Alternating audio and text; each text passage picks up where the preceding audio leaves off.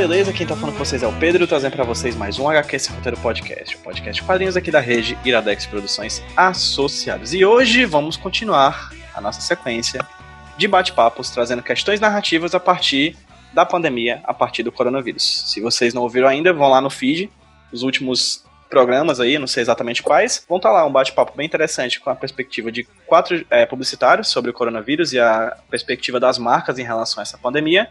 E também um bate-papo com três pesquisadoras e jornalistas sobre as perspectivas jornalísticas do coronavírus. Hoje a gente vai abordar uma outra questão um outro ponto, um outro lugar de fala, talvez, sobre, as sobre outros tipos de narrativa a partir desse vírus, a partir dessa pandemia, e por que não dizer também das pandemias que vieram antes. Afinal, hoje a gente vai falar um pouquinho sobre a perspectiva narrativa histórica das pandemias. Quem tá aqui comigo hoje, repetindo o seu papel, nossa, do meu lado aqui, minha grande amiga, desde o mestrado, grande pessoa incrível que o mestrado trouxe pra minha vida, a Mayara tá aqui de novo, ela participou do bate-papo sobre jornalismo e, e as narrativas, e vou pedir para que a Mayara se apresente para vocês. Mai, muito obrigado pela participação Oi, novamente. E se apresenta para quem tá ouvindo a gente aí, quem é você? Gente, beleza? Meu nome é Maiara de Araújo. Eu sou doutoranda em comunicação pela Universidade Federal do Ceará. Sou mestre em comunicação, né? Da mesma turma do PJ. Tenho estudado jornalismo e agora durante a pandemia, durante a quarentena, tenho estudado até um pouco mais sobre jornalismo, mercado de trabalho, pandemia e fake news. E é isso. Perfeito. Por sua vez, quando eu chamei a Mai para esse bate-papo, ela me indicou o Denis, que tá aqui com a gente também hoje. Denis, muito obrigado pela sua participação desde já, meu caro. E se possível, fala para quem tá ouvindo a gente quem é você. Prazer estar tá aqui com vocês, né? Tô aqui de pistolão mesmo, né? É nepotismo isso. Eu sou marido da Maiara, né? Eu sou, sou historiador por formação, né? É, fiz tanto a graduação, o mestrado e o doutorado na Universidade Federal do Ceará, em História Social, mais voltado para a área de História da Saúde das Doenças. História da Saúde das Doenças, isso é um campo completamente novo que eu vi recentemente, esses termos sendo usados em sequência, História, Saúde e Doença. e para compor o bate-papo de hoje, temos dois colegas do Denis também, né? Não é isso, Denis? Isso, né? É, assim que o PJ fez esse convite para montar a mesa, eu pensei em duas pessoas que eu acho que tem muito a contribuir para nossa conversa, né? Vamos deixar eles se apresentarem. Exatamente, por favor. Ana, você que eu convidei também de última hora, fico muito feliz que você tenha topado conversar comigo aqui pro HQ esse roteiro.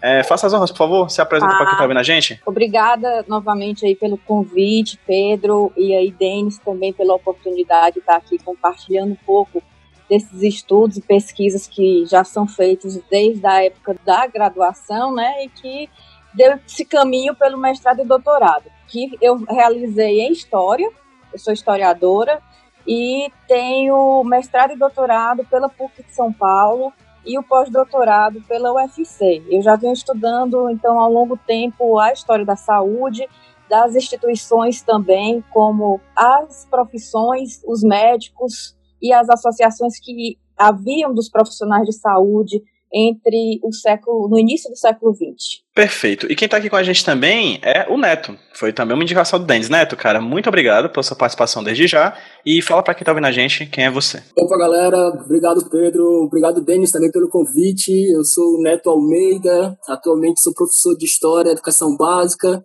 Sou formado em História também pela Universidade Federal do Ceará, com mestrado na UFC.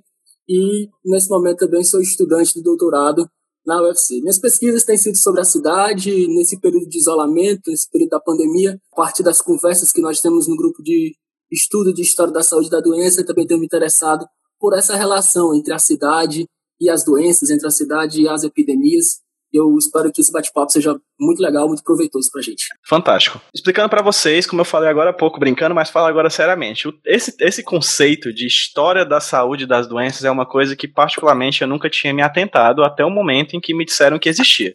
Certo? Uhum. Nunca parei para pensar e dizer, caramba, é verdade, possivelmente existem pessoas, historiadores, pessoas dedicadas a estudar esse passado, que vão se dedicar a estudar esse tema, que é um tema comum na, na vida humana, que é a doença, né? É algo comum, é algo que faz parte da humanidade desde quando a humanidade é humanidade, creio eu. Então, perguntar inicialmente para Ana, depois Dani Neto, por favor, podem complementar, o seguinte, Ana, no fim das contas, o que seria essa história da saúde da doença? Eu sei que o termo é bastante autoexplicativo, mas tu pode desenvolver talvez um pouco mais o que seria esse conceito? Primeiramente, é, lembrar aqui de uma. Eu, eu não, não, sei nem se a gente pode chamar de, de associação, mas a Escola dos Análises, já no começo do século XX, esse grupo que era formado por historiadores, antropólogos e tinha outras áreas da humanas, eles resolveram quebrar um pouco daquela ideia positivista do século XIX, dos intelectuais da área de humanas, né? E tentar criar uma história mais crítica, né?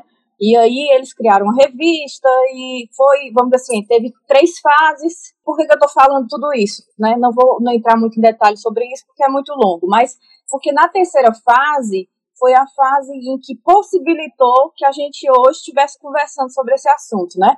Que é a terceira fase da Escola dos Análises, que já aconteceu aqui entre a década de 70, 80 para cá, em que os historiadores, além de estudar história econômica, história, vamos dizer assim, de um contexto mais geral, eles se dedicaram a estudar sobre história dos sentimentos, história da doença. Inclusive, você vai encontrar um livro do é organizado pelo historiador Jacques Legoff, em que ele faz essa questão, né? É, a doença tem história. Então, assim, a gente acaba, vamos dizer assim, tendo hoje a possibilidade de estudar sobre a história da saúde, da doença, muito também por conta desses historiadores que constituíram aí a, a, essa escola dos análises, uma escola de cunho francês, né, mas que repercutiu para todo mundo uma influência muito grande. É muito forte, é, e a gente vai ver ao longo da história, já a presença sobre essa história da saúde. Mas a gente vai perceber que o século XX é que vai dar uma possibilidade da gente começar a se interessar pelas questões de saúde. Basta ver a criação da própria OMS, né? Que foi logo após aí, a Segunda Guerra, em 1948, quando foi criado dentro da ONU, para que representasse aí uma instituição que começasse a pensar o que era saúde, né?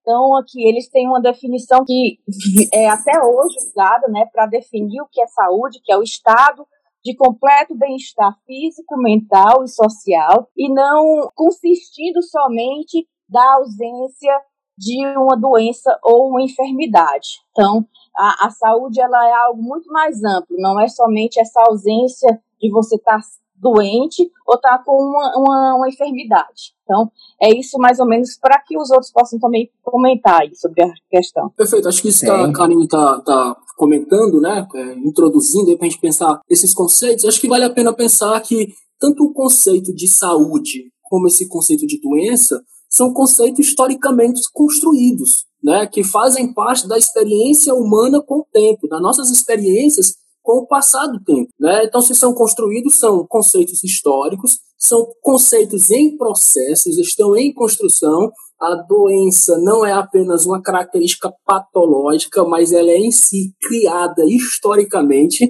ela é em si criada socialmente, politicamente. O que você considera doença numa época, não necessariamente na outra será os modos de é, viver, de curar, de ver algo, um corpo saudável, também não são os mesmos. Então, são conceitos muito interessantes para os historiadores para a gente pensar justamente essa marcação das temporalidades, né, de como esses conceitos vão sendo construídos, estão em um processo e para determinada sociedade são apontados com determinadas características, né? Em determinado momento é, é construído uma narrativa sobre é, aquele fato, sobre aquela doença, é construída uma narrativa a partir de um mal, e depois a gente vê que em outro tempo, em outra temporalidade, há um outro discurso. Aí é justamente onde interessa o trabalho do historiador, né?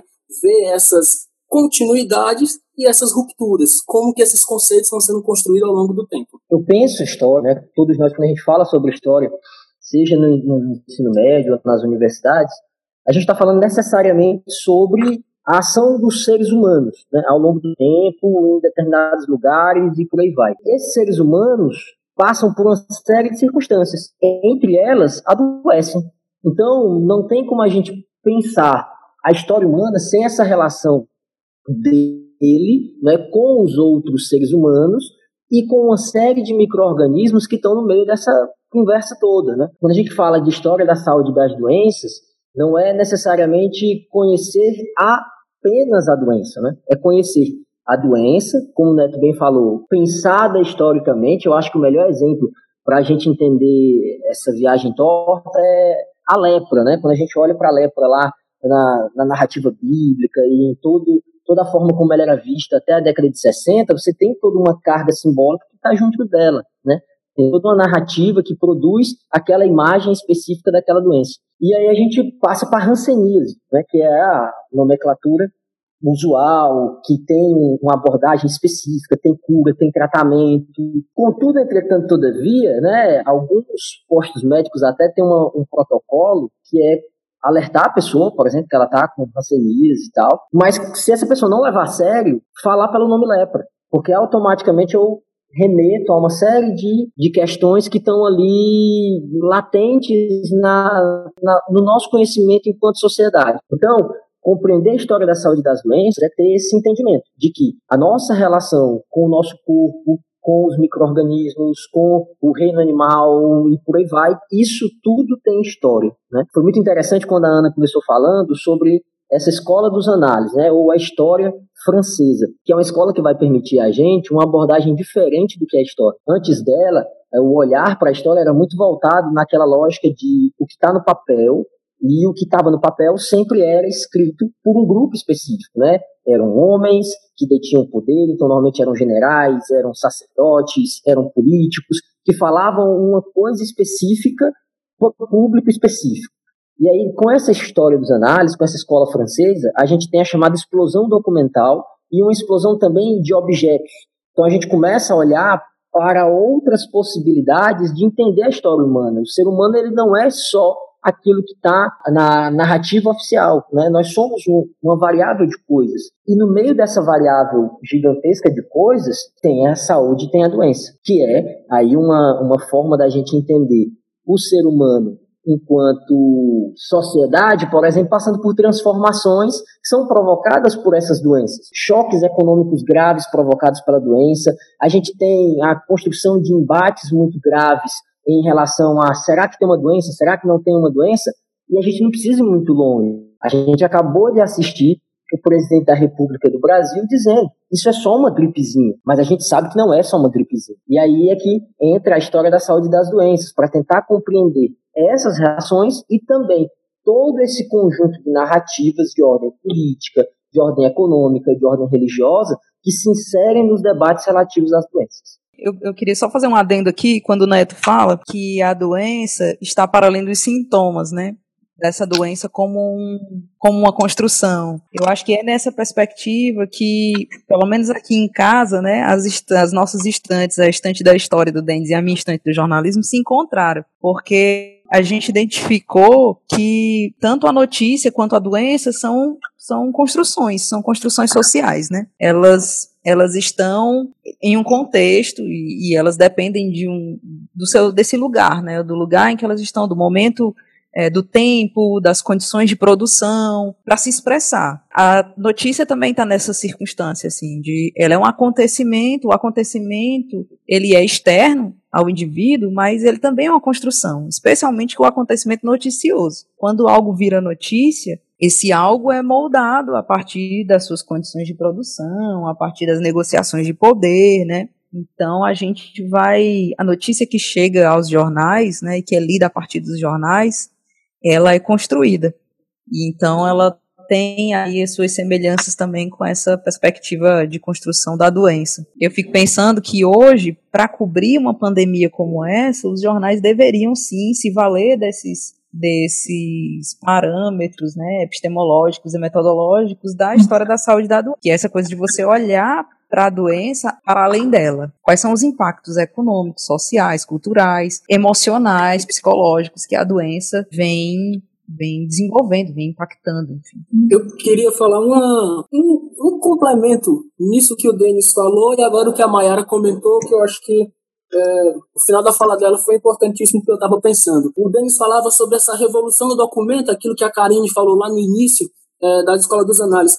É, nessa revolução documental, é perceptível, a gente consegue ampliar a nossa lista de documentos e aí amplia-se também a possibilidade de narrar e de encontrar várias narrativas sobre as doenças. né? E sobre também a prática de curar. E aí eu estava listando aqui outras possibilidades de narrar a doença que não seja a partir da voz, por exemplo, é, consagrada do médico. Outras narrativas que poderiam vir para além do prontuário médico, os arquivos que nós temos na, nas Santas Casas de Misericórdia, ouvir o relato do doente. Como que um historiador se vale, aí é, é ótimo, é um prato cheio para nós que trabalhamos com a história, o relato de memória. Quais relatos surgirão a partir da Covid-19?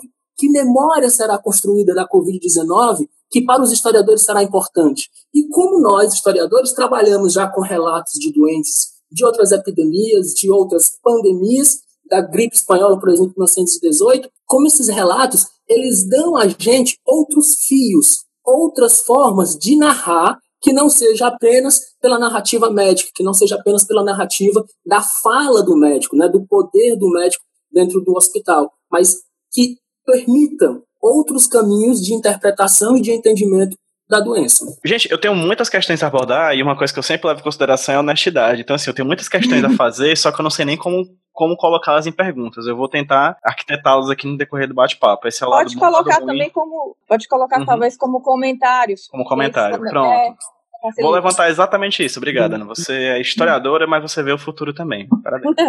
Eu tava com uma coisa em mente o tempo inteiro. Vocês falam que a Escola dos Análises é, colocaram uma nova perspectiva em cima da dimensão histórica, né? Da dimensão uhum. de pesquisar um pouco além dos, do, da documentação, né? Ver outras questões para além da coisa do uhum. documento uhum. oficial de governo, coisa do tipo, coisas que são profundamente manipuláveis, se você for pensar no fim das contas, né? Quando eu penso nessas palavras, vamos dizer assim, se na minha cabeça tivesse um Google Imagens, eu colocasse, colocasse essas palavras história e doença na minha cabeça, a primeira coisa que ia vir na minha mente era aquele clássico, aquela clássica indumentária do homem com um bico. Se liga aquela roupa da peste é. negra salvo engano. É a primeira coisa que me vem à mente quando eu penso nisso, e como eu, a, o HQ Sotra fala muito de imagem, eu penso muito imageticamente, né? E sempre vem aquela imagem na minha cabeça, assim. O que me faz pensar o quanto as doenças, de certa forma, no campo da história, elas são muitas vezes vistas, e é uma coisa que a gente discutiu isso também no bate-papo sobre sobre publicidade, sobre jornalismo, vista como um personagem. É a peste negra, é o coronavírus, a gripe espanhola, o SARS, enfim, sempre é o ebola. Então, assim, sempre há uma espécie de personalização dessa coisa extremamente difusa que é a doença, e acredito que por muitas vezes a história ela faz esse tipo de narrativização dos personagens em torno dessa narrativa, né? Denis, é, você acredita que de certa forma o papel do historiador é criar uma narrativização do, da, da, nossa realidade, assim, espera, espera criar uma é, história, e como é que é esses, como esses personagens da doença são vistos com o passar do tempo, assim? Sabe? Dos mais antigos, talvez, aos mais novos, como é que é esse uhum. personagem doença, é, que não deixa de ser também um cavaleiro do apocalipse, né? A peste. É, como é que esses uhum. personagens, eles vêm, vêm vindo no decorrer do tempo e como é que a história aborda eles com o passar do tempo? Assim, ah, essa personalização é simplesmente uma coisa da minha cabeça. Não, isso não tem nada de ser só da sua cabeça. Isso realmente é um elemento que a gente percebe, assim, fazendo análise histórica das doenças, você consegue identificar. Aí é um detalhe interessante, PJ, assim, você é um ser humano. Então, a forma que você vê a doença também é uma forma como ah, essas outras pessoas que estão lá viram, né? E essa é uma das coisas que a gente tem que prestar atenção quando a gente fala de história, assim. É, é eu tinha um professor, o professor Frederico, ele costumava dizer que é, quando a gente estava estudando história e pegando um assunto bem antigo, era como se a gente pegasse um, um dicionário para falar com um pessoal de um outro país. Então, assim, existem é, elementos culturais que são distintos, mas a gente consegue acessar. Então, assim, quando você fala dessas imagens, na, na minha pesquisa toda, uma das doenças que foi central foi a epidemia do cólera. E ela remete a muitas imagens. Você utilizou a expressão aí, a peste, né? E ela aparece não só como a peste, o cavaleiro do apocalipse, a, o anjo ceifador. Você cria toda uma iconografia, por exemplo, voltada para a ideia de flechas que vinham do céu, e aí eu remito na Idade Média a uma noção de castigo divino, que é a flecha vem do alto, então do alto está Deus, Deus permite o castigo, né? Eu posso ir até um pouco mais atrás, e aí eu chego nos gregos e a lógica da, das flechas dos deuses, que também tinham essa simbologia de castigo. Então, não é nada louco da sua cabeça imaginar isso, né? As a história das doenças perpassa essas imagens que são construídas ao longo do tempo. E essas imagens são construídas a partir de como essa doença se coloca na sociedade. A professora Susan Sontag, ela costuma dizer, as doenças elas são vistas não só pelo número de mortes, mas principalmente pelo caráter desumanizador que elas podem provocar na gente. Essa a epidemia que eu estudei, que foi o cólera, ela construía uma imagem de um ser humano cadavérico, de um ser humano com olhos fundos, com um corpo muito magro, que mais para frente a gente pode ver essa imagem reaparecendo, né? Seja no caso, lá no início da década de 90, tantos e tantas pessoas do, do mundo artístico, do mundo esportivo, né, que acabaram sofrendo com a AIDS, ou até hoje em dia a questão do câncer. Então, vejam como são doenças que elas vão provocando um, uma aversão, né? Hoje em dia tem pessoas que não conseguem falar a palavra câncer, né? Utilizam outras expressões, é CA, é aquela doença lá, e por aí vai. Por quê? Por conta desse, desse caráter desumanizador. E nós acabamos tentando aí construir imagens para compreender a doença. A gente está falando de uma coisa que eu, eu, acho que o Fantástico, ele, ele esses dias, né, na, nas matérias deles, deixaram isso bem claro. Quando a gente fala de coronavírus, que é a doença que estamos enfrentando nesse momento, é uma coisa muito distante. Mas eles fizeram lá aquele, botaram um microorganismozinho, aquela bolinha verdinha e tal, e hoje em dia você fala coronavírus, automaticamente a nossa cabeça remete àquela bolinha verdinha com aquelas anteninhas tal, né? Então, essas imagens ao longo da história, elas são recorrentes, né? Falar sobre essas epidemias acaba nos remetendo a essas imagens específicas. Perfeito, Denis. Inclusive, uma coisa engraçada, assim, você falou que as pessoas não citam é, o câncer como câncer por um medo de alguma forma de citar só a palavra, ela já chega, né, pra, é, se atrai, né? É muito comum falar isso também do demônio, né, do cão, do capeta, daquele que não deve ser nomeado como Voldemort, né? Eu tô assistindo Harry Potter, tô muito nessa vibe, assim. é, porque realmente essa coisa, né, você, se você falar, atrai essa crendice, né, que de certa forma, que não deixa de, de se fugir também na perspectiva histórica, né, essa coisa da fé. As palavras sem força, né? Exatamente. Isso.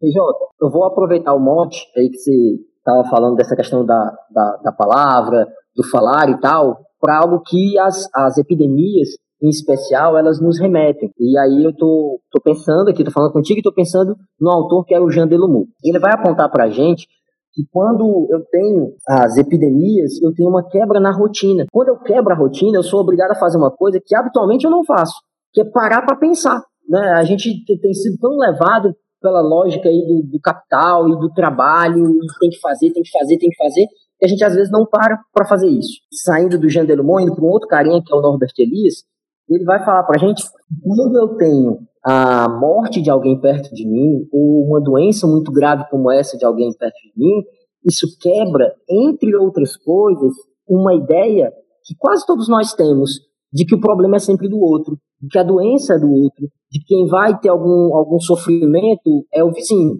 nunca sou eu.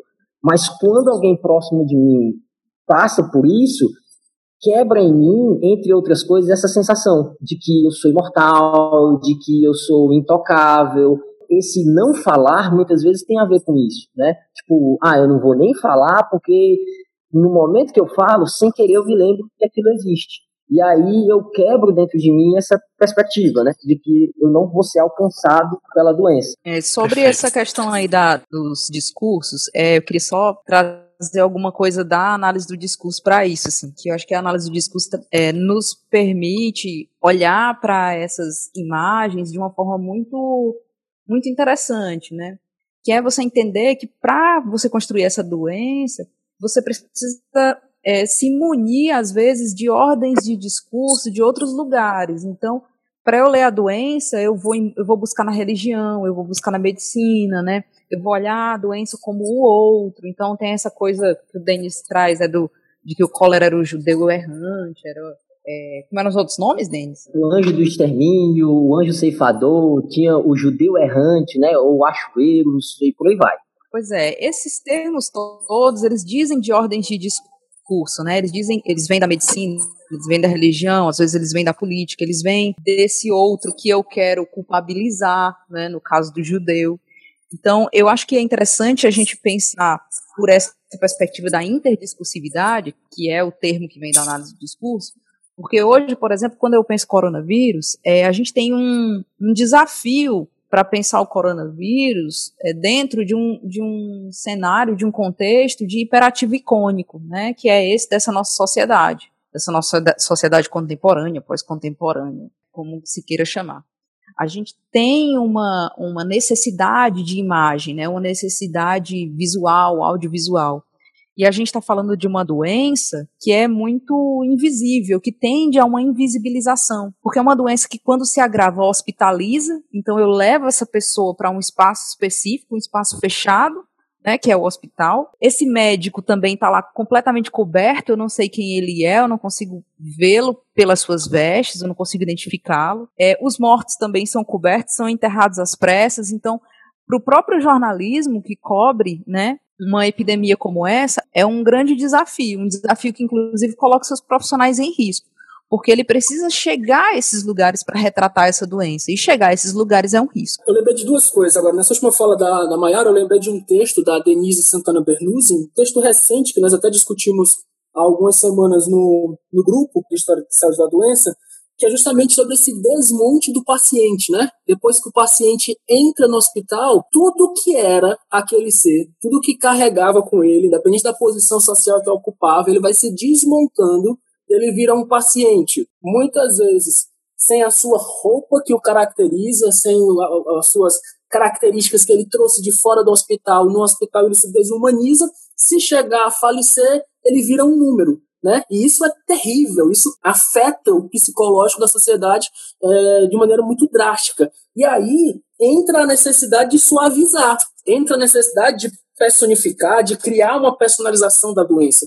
Uma coisa que o Denis falou que eu acho interessante, ele assim, como a televisão criou a imagem do que é o coronavírus. E aí, determinado você olha, parece fofo né? Porque ele tem uns pelinhos saindo assim, é uma imagem bonitinha, que de repente você olha assim e tenta suavizar. E durante a fala do Denis, eu me lembrei de um exemplo, que agora, né, nesse período de isolamento, a gente teve tempo para fazer outras leituras, teve tempo para parar e pensar um pouquinho, refletir. E aí, em outras leituras, eu reencontrei um texto do Carlos Câmara, que me veio agora à memória que o Carlos Câmara é um teatrólogo do começo do século XX, escrevendo meses depois da gripe espanhola no Ceará, a gripe espanhola de 1918. O Carlos Câmara está escrevendo um texto de 1919, em março de 1919, e o texto se chama A Bailarina. E a bailarina se refere à doença, se refere à gripe espanhola.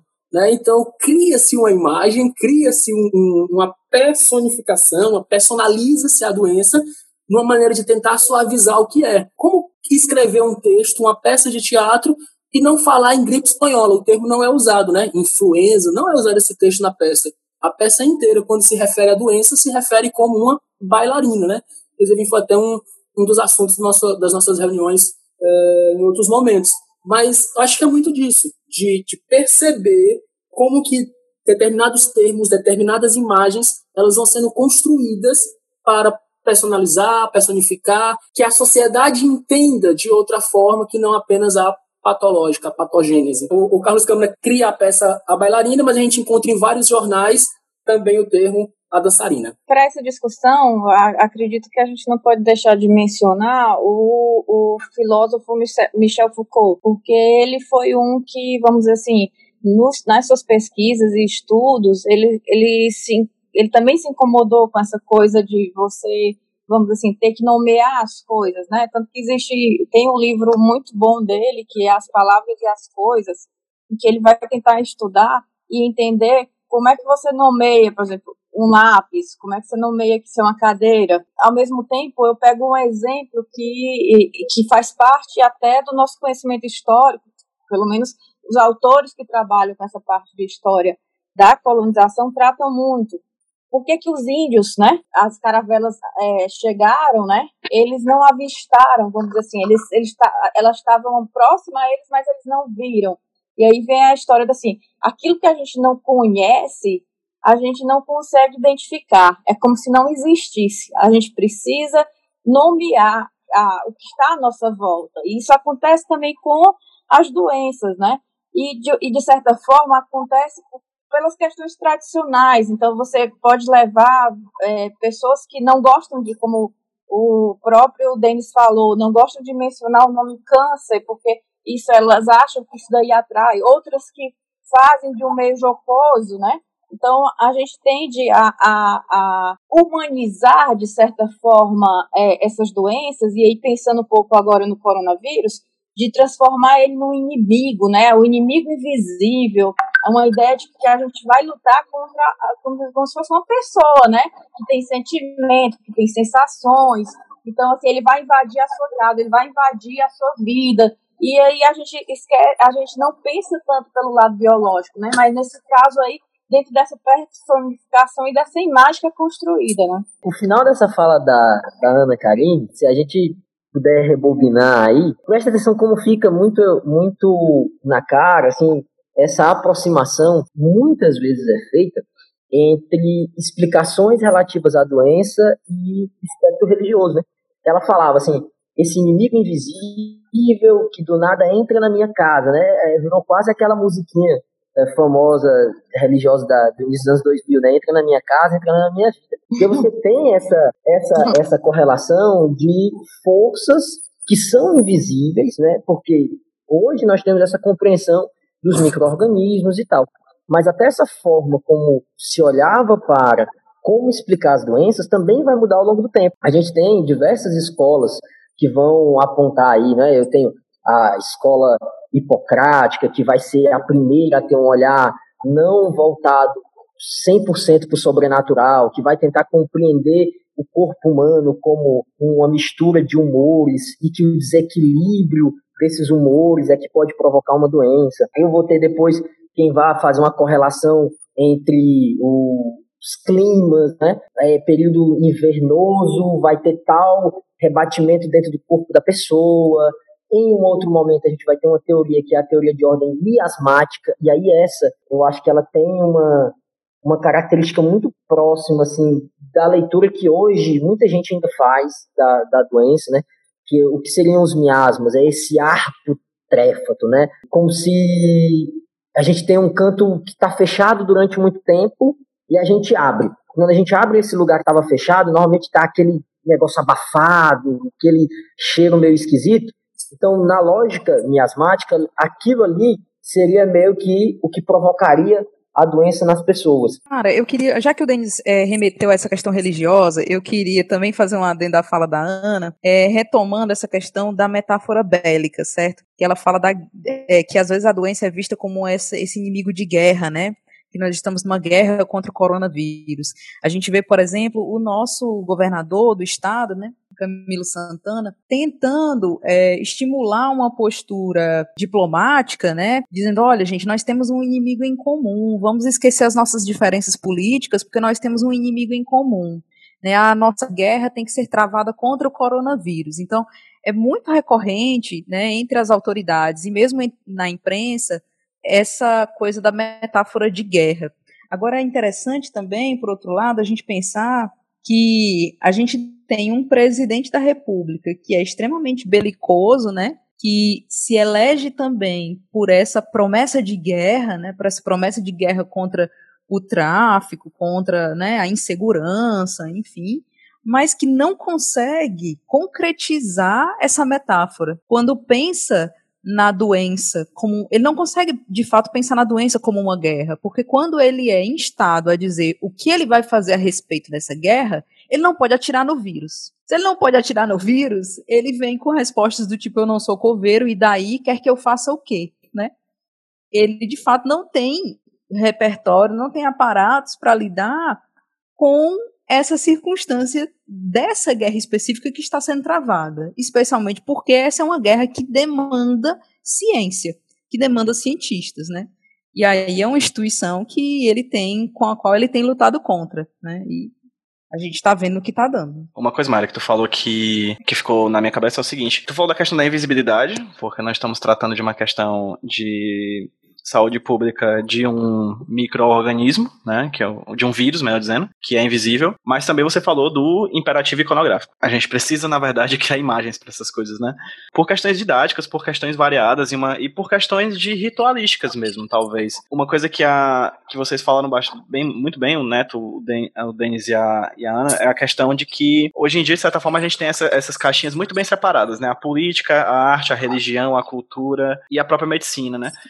Enquanto por muito tempo, e acho que por muito tempo ao ponto de desde quando existe humanidade, na verdade essas, essas, essas forças meio que sempre estiveram muito grudadas ao ponto de arte ser religião, religião ser política, política ser, ser saúde e assim por diante, né? O que são as curandeiras, né? O que são as, as, uhum. benzade as rezadeiras, né? As benzadeiras até hoje. O que é o próprio caráter do, do xamã ou coisa do tipo. Da, essas figuras, né? Essas, inclusive essas figuras que são, olha só a palavra que eu vou usar, endeusadas hoje em dia nesse combate, que são os enfermeiros, os médicos e assim por diante, né? Essa diferença entre religião e, e saúde e coisa do tipo é uma coisa que vocês conseguem ver na história, sim, é, é algo é muito antigo, o Denis falou muito bem dessas, dessas, dessas escolas, né? Mas como, de certa forma, hoje em dia essas coisas permanecem no nosso dia a dia, essa questão de ver o fazer da saúde, né, o, o, praticar a saúde, o próprio essa figura que pratica a saúde como o que, enfim, ensina a saúde como os uhum. médicos, como essas figuras meio que personalizadas mesmo, personagens arquetípicas, né? Como é que vocês veem uhum. isso hoje em dia? A, a gente vai ver uma trajetória com relação a essa questão da, da própria medicina chamada popular, né? Foi dado mais ou menos esse nome aí já em meados final do 19 e começo do 20, né, a, a partir de que você tem uma ciência, você tem aí uma, uma ciência médica, então tudo aquilo que é contraposto a essa ciência médica foi, é, vamos dizer assim, denominado como algo é, popular, né? E aí você, vamos dizer assim, você tende a, nesse momento, e aí no final do 19, início do 20, a de tentar descaracterizar um pouco dessa, vamos dizer assim, dessa prática, né? As práticas de curar. Então você tem os, os curandeiros, você tem os, os pajés, você vai ter, vamos dizer assim, no, é, na, no, as religiões de, de raízes africanas também tem todo um processo de cura. Você vai ter também entre a mesmo ah, os espíritas, né, no final do 19, início do 20, em disputa também com relação a esses espaços com os médicos. Os médicos, eles começam, e aí a ciência médica, não só os médicos, né, mas a ciência médica que envolve também outros profissionais, como o próprio farmacêutico, né, cirurgião dentista e etc. Então, você vai ter choques de rivalidades dessa ciência formal constituída aí de uma, vamos dizer assim, de uma prática acadêmica, porque isso é muito próprio do século XIX, então, assim, os estudos, eles saem, vamos dizer assim, daquela, daquela forma mais autônoma, né? E você, para você realmente, você precisa agora você ter, ter um local para se estudar. Então, não falo nem que ali foi o início, porque a gente sabe que as universidades são criadas já no século XII, né? Mas você tem o século XIX, quando o grande boom desses estudos e dessa caracterização dessa ciência, principalmente dessa ciência médica, dessa ciência mais voltada a, a vamos dizer assim, a dar legibilidade àquilo que, que ela está praticando. E aí você tem aí a, aquilo que é contraposto, né? E há uma, uma resistência. E há uma resistência até os dias de hoje. Basta a gente ver, eu acredito isso vocês devem perceber na, na casa de vocês, quando a gente fica com qualquer tipo de doença, uma virose, você sempre tem um avô, uma avó, ou alguém, vamos dizer assim, que seja mais velho que você, que já tem uma receita de um chá, ou então tem uma receita de determinada medicação lá, que é de plantas, então, isso daí ele não nos abandona, né? Porque faz parte de uma tradição que, que já vem sendo passada aí, ó, há muitas e muitas gerações. Mas a gente tem realmente um campo de disputa, um campo de disputa que é ferrenho, que a princípio ele, vamos dizer assim, é muito drástico, mas que com o tempo a medicina também tenta flexibilizar. Então, um outro exemplo que a gente tem aqui mais próximo é com relação às parteiras, né? Então, você tem as parteiras, muitas delas eram aquelas que faziam a, a, as rezas, e elas, assim, elas eram, vamos dizer assim, os contrapontos desses médicos que começam a fazer parte da obstetrícia, né? Porque a, a medicina, ela, quando chega no século XX, ela começa a ter as especializações. Antes você tem o clínico geral, mas começa-se nesse momento do século XX, né, a ter esses vários galhos, né, que de especializações. E entre essas a obs, obs, obs, ai, agora eu me enganchou, né? Que é responsável justamente por a criação e a construção das maternidades.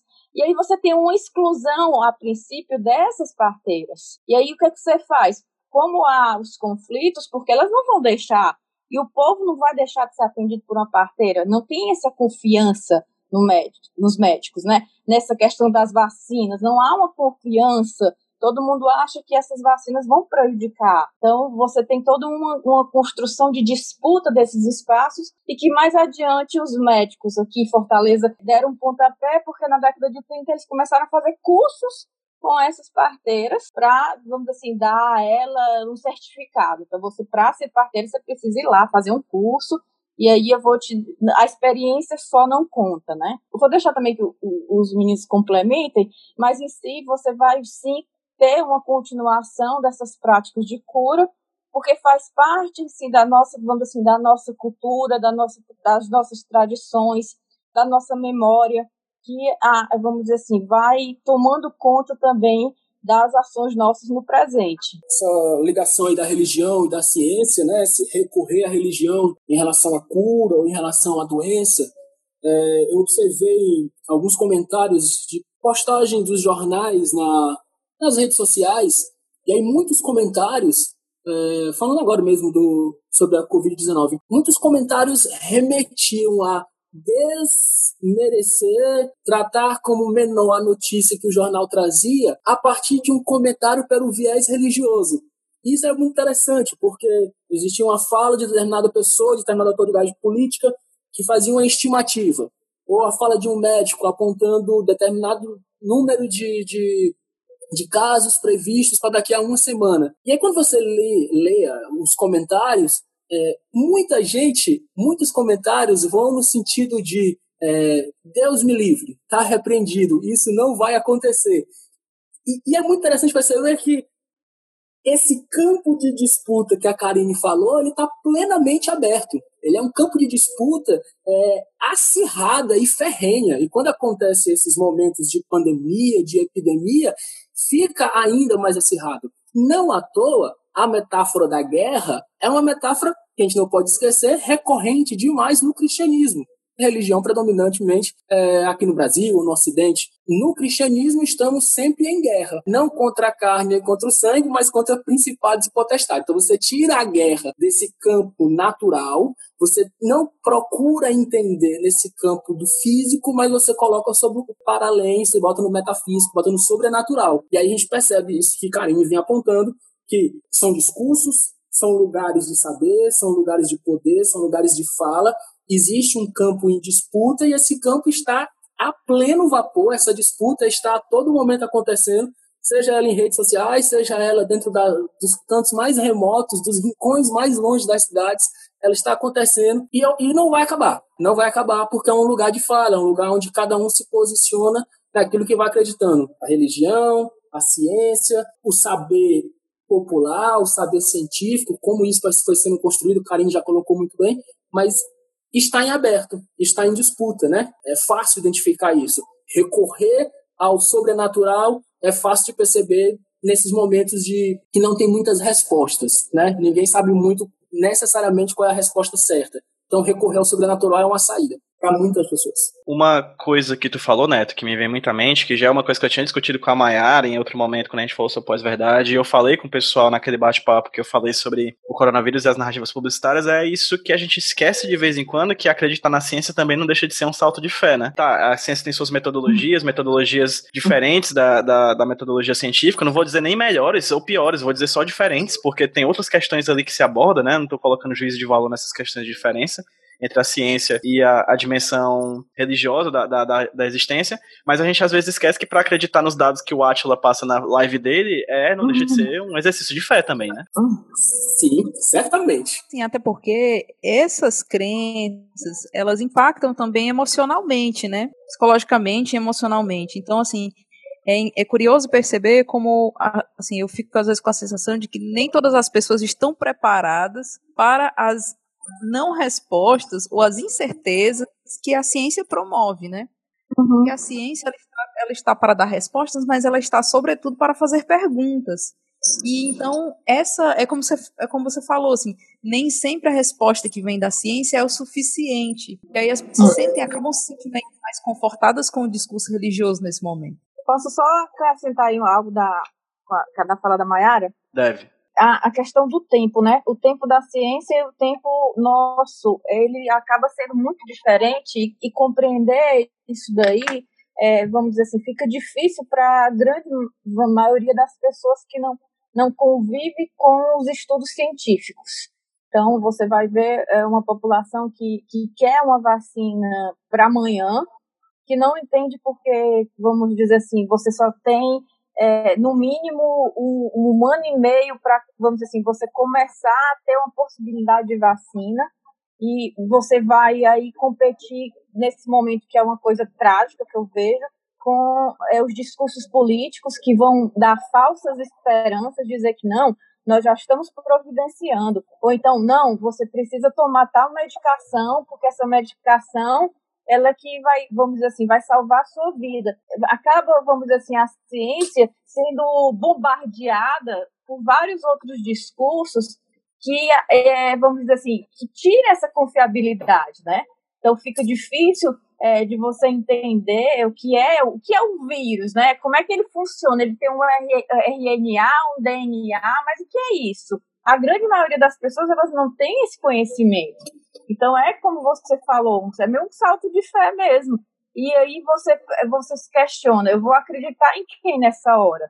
Eu vou acreditar na ciência, eu vou acreditar na religião que está muitas vezes até me dizendo que isso é um castigo de Deus, ou eu vou acreditar no, no governo lá que foi eleito, que com certeza se a maioria elegeu é porque deve ser um governo bom, porque assim, é um discurso que a gente escuta, né? Então, fica, de, de, vamos dizer assim, um, um, combate, um combate, um conflito que a gente acaba, vamos dizer assim, enfraquecendo, de certa forma, na maioria das vezes. Interessante que, assim, até o próprio jornalismo a gente vê sem entender esse tempo da ciência, né? Isso é uma crítica que a gente sempre tece, assim, de como, às vezes, o próprio jornalismo força respostas, assim, em busca de a gente precisa dar alguma certeza para as pessoas, uma resposta precisa, né, uma ideia entra ainda nessa lógica meio antiquada mesmo, de, de precisão, né? De que o jornalismo tem que ser imparcial, tem que ser preciso, tem que ser. E, e diante da, do tempo da ciência, não há discussão, gente. Não é como.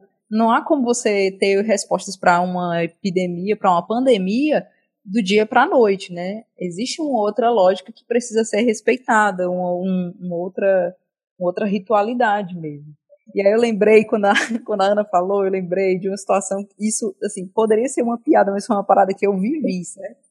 Eu lembro que eu fui no supermercado aqui do Maranguape há muito tempo atrás. E aí eu tava lá na fila para passar as minhas coisas do supermercado e eu vi um senhor entrando para comprar cigarro. E aí ele pegou a. pediu uma caixinha de cigarro, né? Aí ele pegou a caixinha do cigarro, olhou assim: não, não, esse aqui eu não quero, não. Me, me deu do câncer de pulmão, que esse aqui é o da impotência vou dar importância, não, porque na, antigamente vinha, aquela, aquele anúncio do Ministério da Saúde de quais são as doenças que o fumo pode causar, né, que o tabaco pode causar. E aí cada caixinha vinha com uma, né, uma coisinha diferente. Cara, e eu achei aquilo interessantíssimo, assim, e, e é curioso, porque a gente está meio que vivendo isso, assim, essa lógica de pós-verdade. Não, essa verdade eu não quero, eu quero a outra. Aquela ali é melhor. Né? Eu não quero a estimativa do, do Atila de que vai matar, sei lá, quantas mil pessoas, de que a gente só vai se livrar disso em 2022. Eu quero aquela lá que diz que vai sair uma vacina em setembro. Essa eu quero. Puxando do que a Mayara falou e reverberando para os meus pros amigos historiadores que estão aqui no papo, é, a gente também não precisa se achar achando que esse momento que a gente está vivendo de pós-verdade, de questões de desinformação política relacionada à doença é uma coisa dos nossos tempos, né? A gente teve, uhum. inclusive, questões no Brasil nesse quesito, né? Por exemplo, a revolta da vacina e coisas desse tipo, né? Que é uma coisa que eu lembro lá do ensino médio, lá no ensino médio, há muitos anos, mais do que eu, dever, que eu gostaria que fosse, mas ainda assim, é, a gente tem, não é uma coisa só daqui, né? Existem outros momentos da história que vocês conseguem pontuar desse processo de desinformação ou mesmo de uma clara abordagem política deliberada contra a questão da ciência? Enquanto o pessoal estava falando sobre essa, essa relação entre a religiosidade e a medicina enquanto ciência e tal, eu estava me lembrando aqui de duas circunstâncias específicas, né? Uma em Moscou, quando se tem a epidemia de cólera lá, ainda no século XIX, a população se revolta, né? A população vai para o meio da rua, aqueles que ainda não tinham pego a doença e faz um quebra, quebra generalizado com grandes é, é, semelhanças da nossa revolta da vacina, porque tinham seus parentes que estavam pegando a epidemia e na cabeça deles aquilo era envenenamento, porque muitas das características da epidemia de cólera se assemelhavam ao envenenamento por arsênico, né? Então, os vômitos, as diarreias, a população foi para a rua e vamos quebrar tudo. Quem está tá provocando essa doença aí é o governo, eles estão querendo nos matar porque nós somos pobres, é aquela mesma narrativa que a gente vai visualizar um pouco mais na frente na revolta da vacina que o PJ estava tava falando, né? É, dá para perceber sim, a, a, história ela tem vários casos, causos, né? A própria revolta da vacina, se a gente vê, ela ocorre num, num período em que aqui no Ceará a gente teve uma outra abordagem com o Rodolfo Teófilo, né? Que eu acho que casa perfeitamente com aquilo que a gente estava conversando, assim, da importância de entendermos as várias formas de cura, né? É, quando, sei lá, você tinha uma pessoa doente lá na epidemia de cólera, era muito comum o cara chegar já no extentor das almas para o médico, porque ele estava muito mais habituado a ir procurar a saúde dele na benzedeira, no curador, no padre, nas respostas que são cotidianas, nas respostas do dia a dia. Utilizando até dessa, dessa forma como as pessoas pensam a sua própria vida, pensam a sua saúde, né, é que o Rodolfo Teófilo usa aquela jogada de mestre, né, de anunciar para todo mundo que o anjinho tinha entregue para ele um uhum. remedinho uhum. que ia fazer todo mundo ficar saudável. Óbvio, né? O ideal é que a gente tenha, todo mundo tenha o conhecimento científico. Mas o que ele faz lá é, é, essa jogada, né? Se as pessoas têm essa compreensão da, de como a saúde se coloca, de como a doença se coloca, vamos utilizar ela como um meio de comunicar a informação que eu quero, que é venham tomar uma vacina. Aí eu também vou, vou citar, como o Denis fez, né? Que ele citou o caso lá de Moscou. Eu vou citar também um caso que é muito desconhecido da grande maioria na, da, da história, que foi a questão da peste em Marsella, na França por volta de 1770, se não estou enganado, mais ou menos. Mas por que, que essa epidemia ela foi tão, vamos dizer assim, é, de certa forma mar, marcada? Não, a gente talvez não tenha tanta referência, mas os franceses eles, eles lembram disso daí e tem muita proximidade com o que a gente está vivendo hoje no presente. Porque quando chega o navio que estava, vamos dizer assim, infestado de ratos, né? que a peste, só lembrando, ela, ela, vamos dizer assim, era transmitida através da pulga do rato, né? Onde se localizava nessa pulga a bactéria que transmitia, no caso, a peste bubônica, né?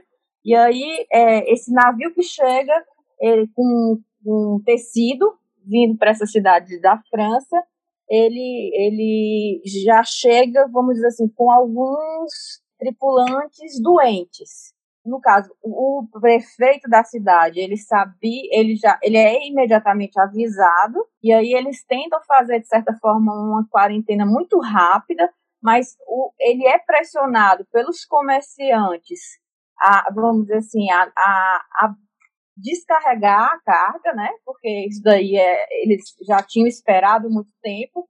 Ele é forçado a fazer isso daí e ele, ele, vamos dizer assim, ele libera, né? Só que com a liberação, o acelerar da doença, né? Porque a, a peste bubônica, ela, vamos dizer assim, o processo dela também é muito rápido.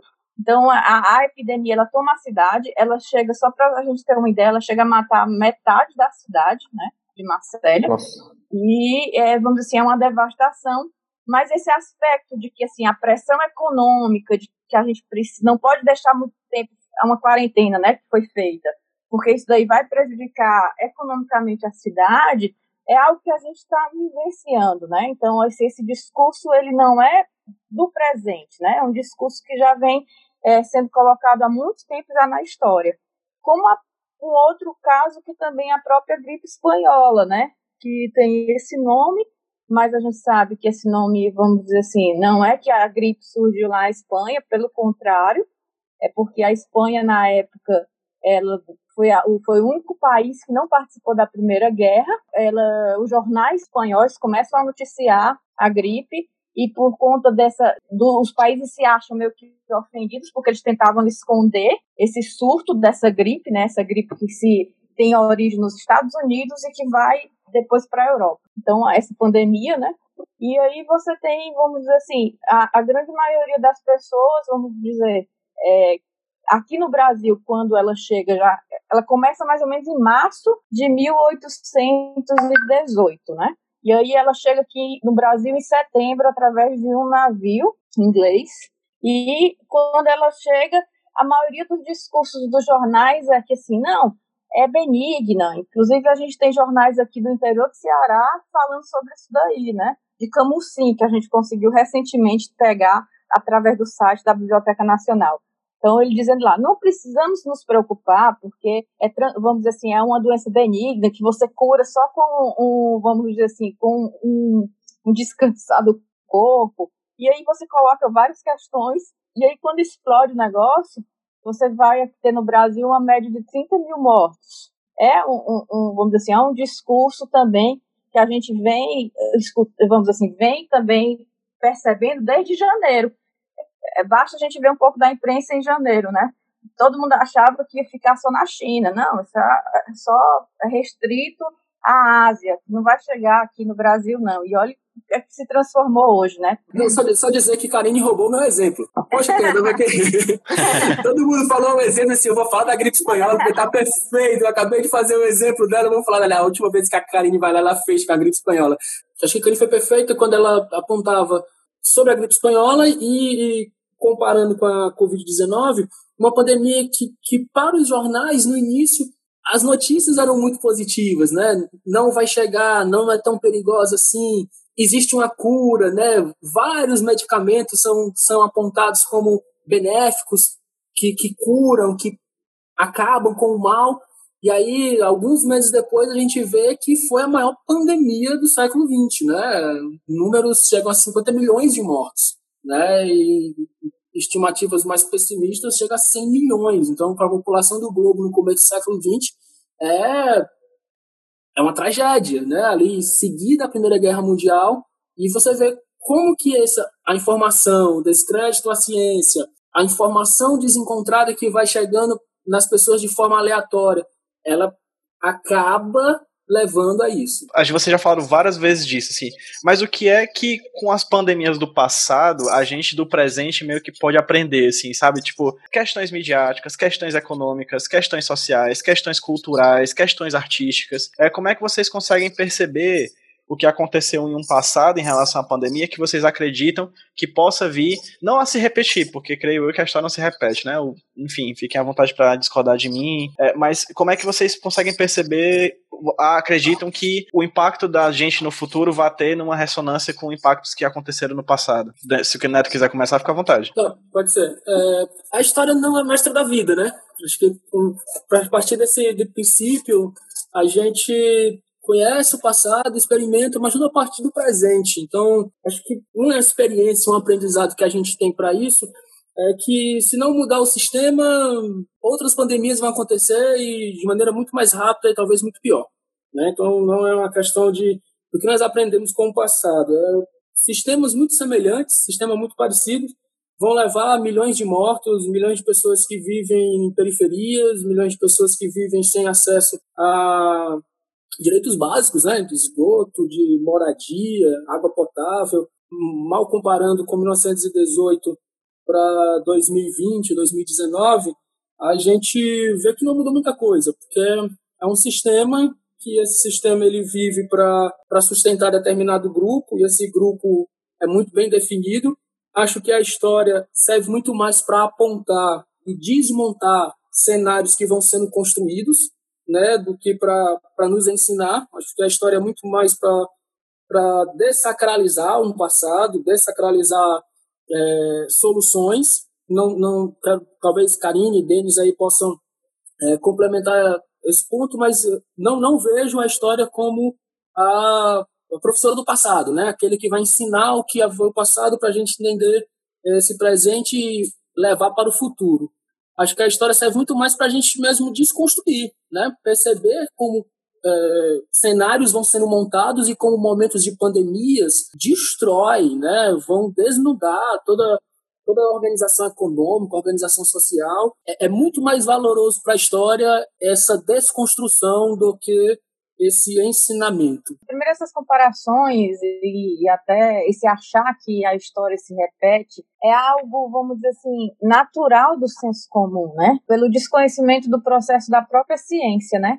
Mas algo que é bem marcante quando você vai estudar a história dessas doenças, né? A história de todo é, esse caminhar, é que primeiro vem abaixo toda a ideia de progresso, né? O progresso linear que eu falo, né? Não o progresso que vai existir e a gente sabe de tempos tecnológicos que antes não tinha, né? Mas não no sentido de antes era mais atrasado e hoje é mais, vamos dizer assim, mais moderno. Essa ideia a gente sabe quando estuda história que isso faz parte de um contexto social, né? Daquele momento, da época. O que eu falo é esse progresso em que a gente acha que não, a gente é, tem a, a, a, pensar que a história vai nos, como bem falou o Neto, né, vai nos ensinar alguma coisa e esse aprendizado, como não foi feito, então tá aí o resultado, né? Então, é muito mais além. Você vai pegar esses casos para a gente analisar um contexto específico, uma situação específica. Claro que você vai ter questões que são nos permitem comparar. Por isso que fica difícil da gente falar hoje, nós historiadores, sobre o, o Covid-19, porque, vamos dizer assim, nós estamos vivendo tudo isso. Não que exista uma neutralidade, isso daí é coisa muito do século XIX, né? Que a gente vai escrever e vai construir uma ciência pura, né? Mas a gente vai sim, a partir, vamos dizer assim, desse conhecimento do hoje, ter um, uma opinião que a gente, enquanto nesse momento historiadores, não nos permitem analisar como a gente faz com o que aconteceu, vamos dizer, o exemplo da gripe espanhola, porque você já tem o fato, você já tem, é, vamos dizer assim, você tem, a, você pode analisar os discursos dos jornais, os discursos, vamos dizer assim, de algumas narrativas de memória, então você tem um, um, um patamar de fontes que te permite fazer isso. Nesse momento, a gente ainda está no caminhar. Então, a gente não tem como, vamos dizer assim, definir. E eu falo isso é porque, ultimamente, a imprensa, quando tem falado muito com os historiadores, tem sempre essa ideia de que a gente vai prever alguma coisa. Vai acontecer, nós vamos dizer o que vai acontecer. Vamos dizer o que, é que vai, ser, vai sair positivo, né? Porque nos outros tempos saiu positivo. quando acabou a gripe espanhola, a gente sabe que a gente teve uma organização maior da saúde, inclusive você tem todo um, organizado Departamento Nacional de Saúde Pública, tem um, uma preocupação com isso. Mas não quer dizer, vamos dizer assim, que essas coisas que aconteceram no passado, elas vão se repetir. Porque nós estamos em tempos diferentes. Nós estamos, nesse momento, num sistema muito mais é, efetivo né, do neoliberalismo do que você vivenciava na, no início do século XX. Então, a gente tem que levantar todas essas questões. A Karine fala que as coisas não vão se repetir, né? E tomara que não se repitam, né? Todo mundo, a gente escuta muito o pessoal falar, ah, eu tô, tô doido para que volte à normalidade, para que as coisas voltem, para que as coisas voltem. Mas tomara que não volte, né? Não volte do jeito que estava. Acho que a gente tem tanta coisa que a gente podia melhorar que acho que querer que as coisas só voltem ao normal, assim, dá para entender, né? Que realmente quebrou a nossa rotina, coisas que estávamos habituados, mas tomara que se as coisas voltarem, voltem para melhor, né? Eu acho que a gente tem tem realmente algumas oportunidades. Mas, é, PJ, não se sinta mal, né, em fazer essa pergunta, tipo, o que é que a gente pode aprender com isso? Tem um, um carinha que o nome dele é, é o Charles Rosenberg, ele estudou epidemias no século XIX e tal, e ele criou um termo que são chamados incidentes dramáticos, que eu acho que eles dão bem conta disso, assim, desse momento que a gente está. Ele vai perceber, principalmente nos jornais, que havia uma repetição, e ah, nos agentes públicos, né, é uma repetição de quatro coisinhas em cada uma das epidemias que ele estudou. A primeira era a negação. Ah, não tem doença, é gripezinha, é, não vai pegar em ninguém, é, isso é besteira, não, não, não se preocupem com a doença e tal. Aí, no segundo momento, quando a doença está instalada e você não tem mais como negar, começam a surgir as explicações. Não, peraí, essa doença é por conta da. Sei lá, é porque a gente está ofendendo a Deus por tal maneira, ou então é porque as pessoas estão indo contra o rei, e assim vai, né? Aí eu vou para um terceiro momento que são as ações, né? as respostas que as pessoas vão dar àquela doença. Então, em cima de cada explicação, eu tenho respostas específicas. Eu acho que isso casa com aquilo que a gente estava falando antes, né? Por exemplo, a aproximação entre a doença e a religião, aproximação entre a doença e as artes populares de cura, né? Tá tudo aí, tá, tá tudo dentro desse espectro. E segundo o Rosenberg, a quarta e última coisa desse processo, desses incidentes dramáticos, seria o aprendizado. Então, a pergunta que se faz é uma pergunta que é, é uma pergunta que habitualmente a humanidade se faz. Né? Ao final de pandemias é meio normal, assim, que as pessoas, peraí, e agora, né? O que, é, o que é que vai sair disso aí? É que, que é que nós vamos aprender com uma doença como essa? Óbvio, não dá pra gente pegar o que aconteceu no passado e acreditar que vai ser, né? Mas eu estava aqui lembrando, enquanto os colegas falavam, do caso da de Hamburgo, que é uma cidade, era uma cidade essencialmente portuária, comercial da Alemanha, estava vivendo assim crescimento econômico, 1890, a Alemanha recém-unificada, investindo em indústria, indústria, indústria, indústria, e muito dos insumos dessa indústria vindo por Hamburgo, e aí aparece lá a, a, uma epidemia no norte da Alemanha, todas as outras cidades vão fazer quarentena, e Hamburgo, por ser uma cidade altamente comercial, vai tomar essa medida que é a negação. Diz, ah, não, a doença não vai vir aqui, nós não vamos parar o comércio por conta disso. Né? Viva o livre comércio, viva a liberdade das pessoas e tal. De todas as cidades do norte da Alemanha, a única que teve vítimas fatais foi Hamburgo. Né? E das 17 mil pessoas infectadas, 8 mil morreram.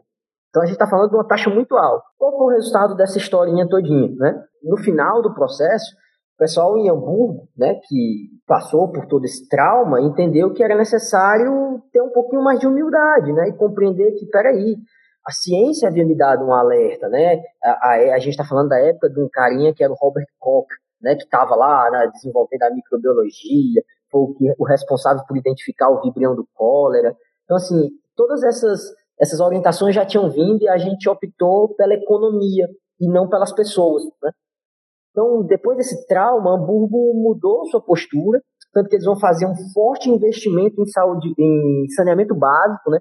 Que aí acho, nunca é legal a gente fazer esse exercício da futurologia e tal, mas eu vou fazer um, um exercício que é de possibilidadeologia. Né? Eu acho que a gente tem uma possibilidade muito boa de aprendizado ao final do coronavírus, mas principalmente uma possibilidade muito boa para a retomada da economia, né? já que está lá essa, essa, esse pessoal aí criminoso do lado do presidente dizendo que ah, não tem que, que parar nada, tem que liberar a economia e tal. Peraí, quanto mais rápido a gente parar e com mais intensidade a gente parar, menos casos a gente vai ter. Menos casos a gente tendo, mais rápido a gente reabre. Mais rápido a gente reabrindo, a economia volta a girar. Se a gente abrir hoje, quantas pessoas vão estar dispostas a entrar num avião?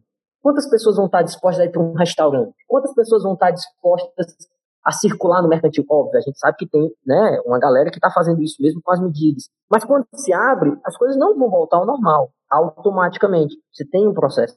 Eu estava lembrando essa história de Hamburgo que me levou a pensar nessa possibilidade que é o Brasil ainda é um país sem saneamento básico. A gente tem ainda uma coisa que, por exemplo, os europeus não vão ter para reativar a economia deles, que são obras públicas voltadas para o saneamento básico. Então a gente ainda é um país que, infelizmente, tem centenas de milhões de brasileiros condenados a caminhar no meio do esgoto. Né? Para sair de casa, você tem que dar um salto para não pisar ali na lama. Então, assim, a gente tem coisas que a gente pode aprender daí. Eu acho que nós vamos aprender aí já é outra coisa.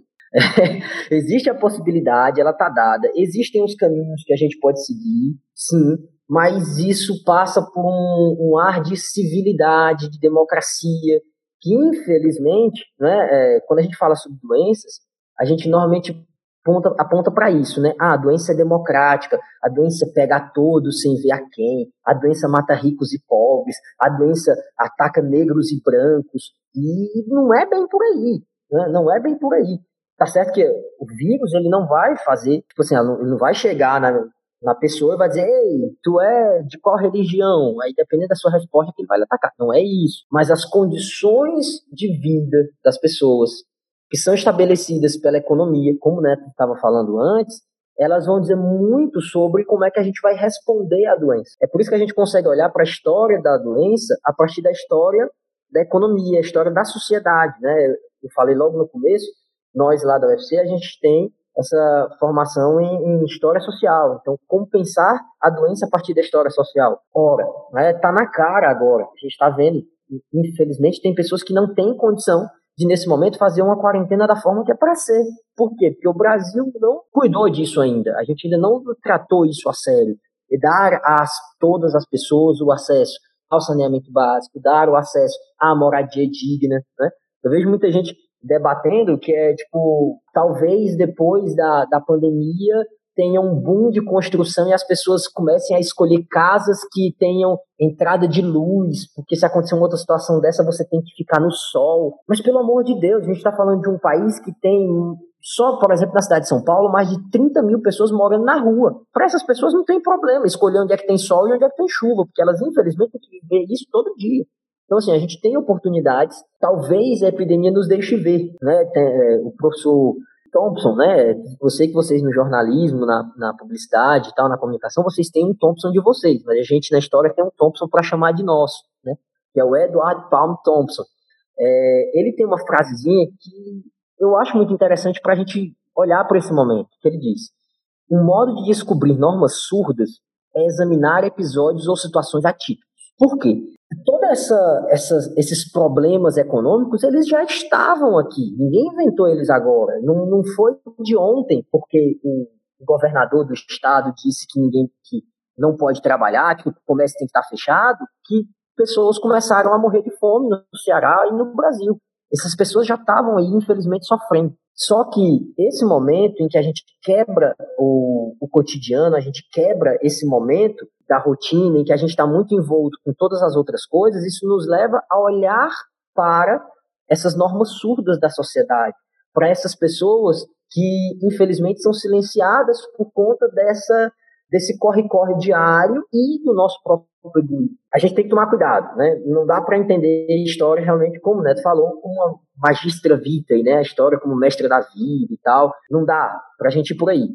Mas ah, é uma pergunta muito válida, no sentido de que a gente pode aprender alguma coisa com a epidemia? Pode. Ah, mas a gente vai aprender seguindo o exemplo antigo? Aí eu já não sei, porque aí vai competir a sociedade. Nós, enquanto sociedade, temos que nos repensar, né?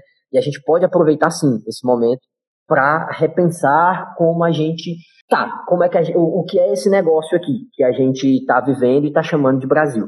Eu acho que tem uma questão aí que o Denis levanta, que assim, não é bem que a gente vá aprender, né? Mas eu acho que as questões se evidenciam. Algumas lacunas, algumas deficiências se evidenciam algumas crises, algumas rupturas se evidenciam nessa circunstância de, de um acontecimento, de uma situação limite, né?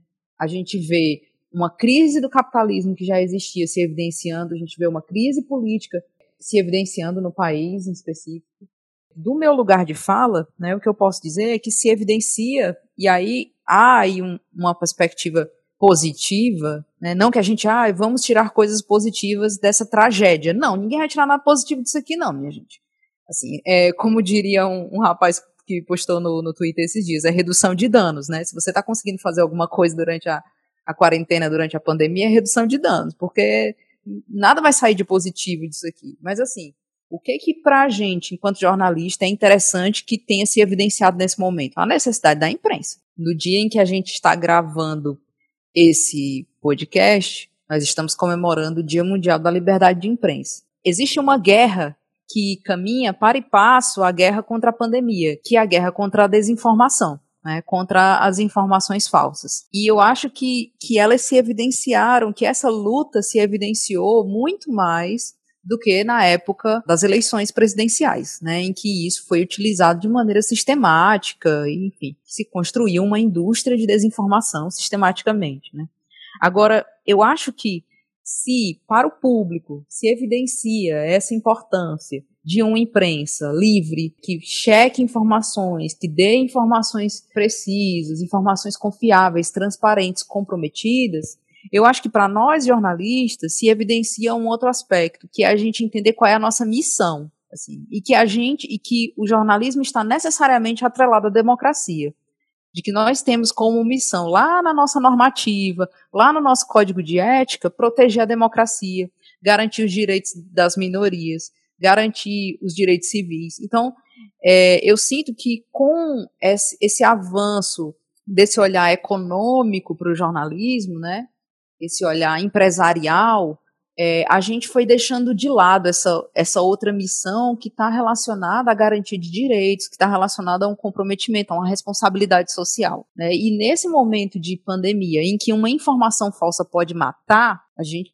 começa, eu acho que os jornalistas deveriam, se não estão começando, já de, deveriam começar, a repensar sua missão mesmo, sua missão enquanto profissionais que estão sim na linha de frente do combate, porque eu vejo repórter do, do jornal local aqui do Ceará indo entrevistar pessoas com sintomas na porta das UPAs. Então, se isso não é estar tá na linha de frente, eu não sei o que é. é. Mas, ao mesmo tempo, aí a gente, o Denis falou de uma coisa interessante, que foi essa questão da cidade, né? Dos sentidos de cidade, de como as pessoas estão passando por esse momento de isolamento e tal, e dessas desigualdades. Aí eu queria fazer uma pergunta, queria tomar o lugar do, do PJ nesse momento, eu queria fazer uma pergunta para o Neto, mas que se estende também aos, que se estende também aos outros é, pesquisadores. Neto, eu sei que você estuda cidade, então eu queria saber assim, como é que, numa perspectiva, né, que nós estamos de um possível lockdown, quais são os sentidos de cidade que esse lockdown promove? Assim, esse lockdown vai ser vivido da mesma forma por toda a cidade? Do mesmo jeito, né? Ou o lockdown, por exemplo, evidencia também lacunas, evidencia deficiências, evidencia crises. Perfeito, Maia. Acho que é pergunta excelente. Chegamos à cidade.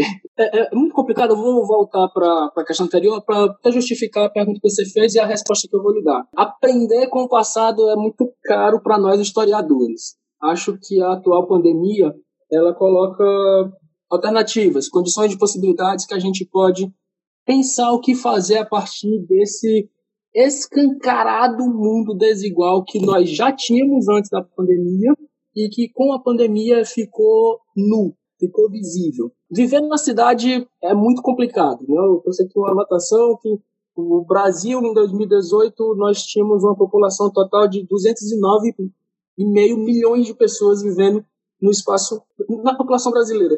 Desses 209 milhões, 160 milhões de pessoas vivem nas cidades. E isso representa quase 84%, 84,4% da população brasileira morando em cidades. A pandemia deixou evidente a nossa desigualdade com as populações de baixa renda que estão nas periferias do país. Né? O Denis colocou isso muito bem um discurso que eu ouvi muito no início do isolamento social foi que essa doença atinge todos de igual modo. É impossível pensar isso numa sociedade tão desigual a, qual nós estamos inseridos, no país que nós estamos. É, nós temos populações que sofrem falta de, do essencial, né? falta de equipamentos de higiene dentro de casa, não conta com casa, as casas não têm esgoto, existem 35 milhões de pessoas que não têm acesso à rede de água potável, é, como, como, como tratar essas pessoas? É, não têm o mesmo acesso ao sistema de saúde, são pessoas que não têm acesso à coleta de esgoto, 95 milhões de pessoas não têm acesso à coleta de esgoto, é, e essas populações trazem consigo uma série de doenças. Doenças que nós começamos a perceber é, no discurso médico, são, são, são doenças que agravam a situação daqueles que são é, infectados pelo coronavírus, é pressão alta, são problemas pulmonares, problemas respiratórios, problemas de diabetes. Existe um estudo da, da Fiocruz que mostra que existe uma correlação onde população de baixa renda apresenta o maior número dessas doenças. A pergunta da Mayara. É, acho importantíssimo pensar o lockdown em relação a cidades tão diferentes, né? Que nós, nós temos zonas periféricas completamente desassistidas pelo Estado, zonas periféricas onde não existe a possibilidade já hoje de um deslocamento pelo direito que deveria ser feito, né? zonas periféricas que onde não existe atendimento à saúde básica, onde o SUS não consegue atender, e aí é uma questão que é, vem para antes da pandemia, vem para antes do isolamento social. Pessoas que moram na periferia das cidades do Brasil já vivem superlotações do SUS há muito tempo. Né? É uma realidade que hoje está é, sendo posta para todo o país, mas que estava naquele cenário que foi desmontado, estava naquele existe, mas ninguém fala, e que populações que vivem nas periferias já tem que ser, já, já escolhe quem vai morrer, quem vai viver, quem vai ter acesso à UTI, quem não vai. Isso faz parte de uma rotina, porque faz parte de um mundo capitalista onde a ideia de desigualdade está posta. Né? E aí a, a, o meu problema com o que vamos aprender é justamente esse. É, Existem dois grupos hoje, preservar o sistema do jeito que está, e esse sistema ele vai, pode pagar a conta catastrófica de milhões de mortos, a gente não está nem aí, porque a gente quer preservar o sistema, e esse é um, um grupo, sociedade burguesa, e dessa mesma sociedade, que não é um grupo homogêneo, existe aqueles que querem preservar o sistema, mas reduzindo os danos. Né? É, é, é eu queria, eu quero ter a possibilidade de apontar o que é que a gente tem que pensar para além das alternativas que estão sendo postas. Né? É, como é que as populações das periferias vão se virar? Como é que as pessoas de baixa renda vão se virar? Né? Quais as possibilidades para essas pessoas?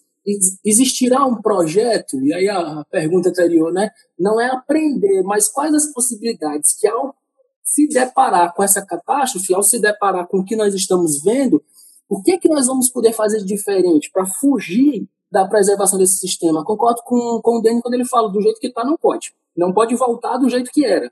Né? Por quê? Porque do jeito que era já era terrível. Do jeito que era já é terrível para um grupo que vive na periferia. Para um grupo que vive na periferia já vive um isolamento drástico, sem poder se locomover, não tem acesso a ruas com calçamento, não tem acesso a transporte público, não tem acesso ao posto de saúde. E aí entra, para mim, quatro questões importantíssimas que a gente pode tomar como possibilidade de aprendizado. Talvez que a gente possa ver daqui para frente. O SUS, necessidade urgente de ser preservado. Vínhamos de um período em que o SUS era muito, batia-se muito forte no SUS, né? Pelo próprio governo que está, pela própria estrutura que vinha se montando, e a gente vê como o SUS é essencial para essas populações, para essa população que vive na cidade que não tem acesso ao hospital particular, não tem acesso ao plano de saúde. Acho que existe uma valorização da presença da imprensa, e aí Mayara foi perfeito quando disse é, que tem profissionais na linha de frente trabalhando ali para trazer a informação. A gente vive uma guerra de informações de fake news, a gente vive uma guerra em que a imprensa, hoje, né, nós estamos gravando esse podcast dia 3 de maio, dia da liberdade de imprensa, e hoje profissionais da imprensa foram atacados em Brasília, é, é, é, muito sério isso, e aí eu acho que é uma possibilidade, é, é, algo que pode ser pensado como alternativa. O que é que nós vamos fazer de diferente a partir daqui? Né? E a ciência. É, talvez esses três, o SUS, a ciência, a imprensa, a presença do Estado também é muito importante, possa reunir condições da gente pensar novas possibilidades a partir daqui. Para retomar e para fechar minha resposta, a pergunta da Mayara, vai sofrer porque existe uma desigualdade posta né, há muito tempo nas cidades. Existe uma desigualdade em que, pelo processo de favelização, pelo processo de periferização das cidades, é, existe uma população que vai sofrer muito mais com o lockdown, que, que, que é necessário, né, que é necessário, não o sofrimento, né, que é necessário essa medida drástica para que a gente não tenha mais mortes, para que o discurso de fim do isolamento, para que o discurso que agrada muito mais a quem está preocupado com a economia e não com a vida, é, não se sobressaia. Mas a gente sabe que existe uma desigualdade posta historicamente nas cidades, principalmente nas capitais dos estados do Brasil. Eu vou fazer dois adendos rápidos aqui à fala do Neto, antes de das outras pessoas contribuírem, rapidinho. Só para a gente pensar sobre a perspectiva narrativa. E aí, PJ puxando para nossa sardinha.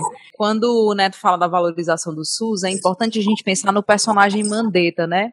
que foi um grande defensor do desmonte do, do SUS e agora vestia coletinho do SUS e vinha defendendo a saúde pública, né? É muito curiosa essa virada do, desse personagem Mandetta, né? Até a sua saída e sai meio que por cima, né? Sai como, olha, eu defendi o povo até onde eu pude. Então... O impacto disso já é claro, mas basta ver que na Veja saiu um dia desse que uma nas perguntas para quem, quem as pessoas querem ver como presidente, ele já tá na frente de Dória, por exemplo. É, ele, já, aí, ele criou o nome dele, né? Exatamente. E aí um outro adendo que eu faço é essa questão da imprensa, né? Hoje a gente viu lá os profissionais agredidos nessa, nessa manifestação em Brasília e eram profissionais do Estadão esse mesmo Estadão saiu num editorial dizendo que uma escolha entre Haddad e Bolsonaro era muito difícil. É muito curioso como, como você vai percebendo essa construção das narrativas e essa construção dos personagens e como isso é dinâmico na nossa negociação de poderes, né? Como isso é dinâmico, essas questões políticas, políticas econômicas, enfim, elas não estão dissociadas dos sentidos que a gente cria e, e das das bandeiras que a gente levanta, né? Porque já que a Mara puxou a sardinha para vocês, eu vou puxar a sardinha pra gente. É, quando o Neto fala... A sardinha aí tá, sempre, tá aí para ser puxada, Denis. Pode puxar. É isso aí. Então, quando ele fala sobre essas desigualdades próprias das capitais, principalmente brasileiras, né? É, geograficamente falando, eu acho que quando a gente pensa em história da saúde das doenças, a gente também tem essa compreensão. O Sidney Chalou, né, ele tem um trabalho muito interessante para essa compreensão de como as doenças e a percepção de, um, de uma elite política, uma elite econômica sobre as doenças tem a ver com essa transformação do espaço urbano, né? Quando ele fala o caso lá do Rio de Janeiro, com a tentativa de embelezamento, né, que eles chamavam da cidade. Que a bem da verdade foi o quê? Eu tinha casebres dentro dos centros, né, que eram chamados cortiços, que eram antigos casarões que foram sendo ocupados, alguns foram sendo alugados, sub, sublocados e assim por diante. E eu tinha um relativo convívio entre é, esses membros de uma elite econômica e esses cortiços, né? Só que esses caras, em determinado momento, vão fazer essa escolha de derruba tudo, tira esse povo daqui, porque se cria lá no finalzinho do século XIX essa correlação de que o pobre também é um elemento perigoso da sociedade. Qual é a solução desses caras para não sofrer com a doença? A gente está falando sobre a possibilidade do lockdown e tal, que todo mundo vai sofrer um pouquinho para que nem todos sofram com a doença. A escolha que foi feita pela nossa elite econômica lá no século XIX foi deixa os pobres sofrerem sendo expulsos do centro da cidade, vamos rebolar eles para não sei onde, porque a ideia pública foi apenas a de derrubar. Uh, para onde as pessoas iriam, aí não era problema do governo, uh, ou melhor dizendo, era problema do governo, mas ele se fez de doido, dizendo que não era. Né? E aí a gente tem essa ocupação dos morros ali ao redor da, da parte central do Rio de Janeiro, que acaba criando um modelo que é, é meio que repetido nas grandes capitais brasileiras. A gente tem aqui no Ceará, Fortaleza, havia uma, uma um cuidado do, da circulação dos ventos. A gente percebe os bairros né, antigos que eram da, da elite econômica de Fortaleza, todos eles estão no sentido do vento.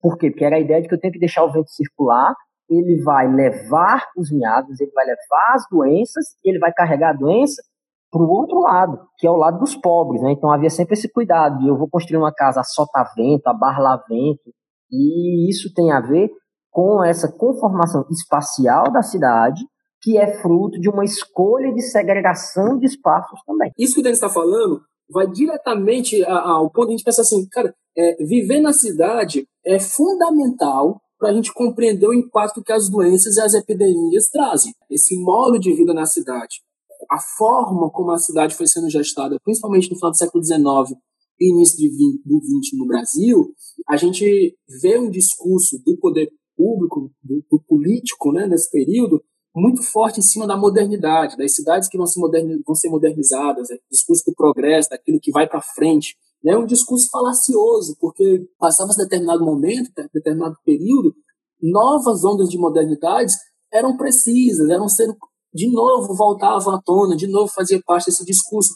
E essas ondas de modernidade tem que ser perguntada que modernidade era essa para essas cidades, né? Porque essas ondas de modernidade, o que elas criaram foi justamente isso: afastar o pobre, é, criar zonas de periferia, afastar o pobre de alguns centros, né? E aí você cria agora novas delimitações sociais. Se no século XVIII, século XIX, as limitações é, sociais se davam pela cor da pele, agora ela se dá por onde você mora, quantidade de serviços que você tem de limpeza. Quando não existe mais a escravização de pessoas, agora onde você mora é muito importante. De onde você vem, de onde você mora, aí surge o processo de favelização, aí surge o processo de periferias e um aglomerado, uma população que vive hoje aglomerado, em casas paupérrimas, que é interessante, né, que alguém estava comentando essa semana em alguns jornais, como fazer isolamento social numa casa que tem dois cômodos e 11 moradores? Né? Como fazer isolamento dessas pessoas? Como essas pessoas não vão ocupar os mesmos espaços?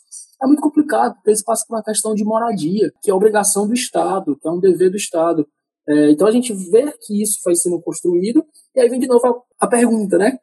Quais as alternativas que nós vamos dar agora? Qual resposta que nós vamos dar?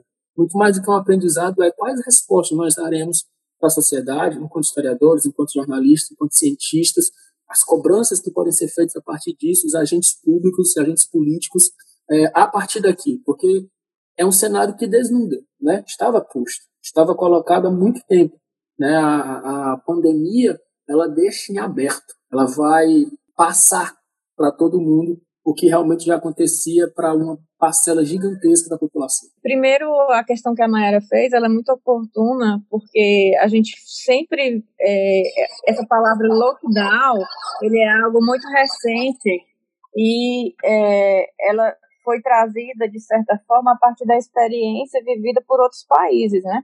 Então, você tem, uh, e você falar de lockdown para os Estados Unidos é uma coisa, você falar de lockdown para a Espanha, para Itália, é, é, é, outro aspecto, né? E para o Brasil é mais ainda, pela dimensão geográfica do nosso país e pela também dimensão da desigualdade, né? Então, cada, cada estado aqui, ele possui um grau de diferença e de desigualdade imenso, né?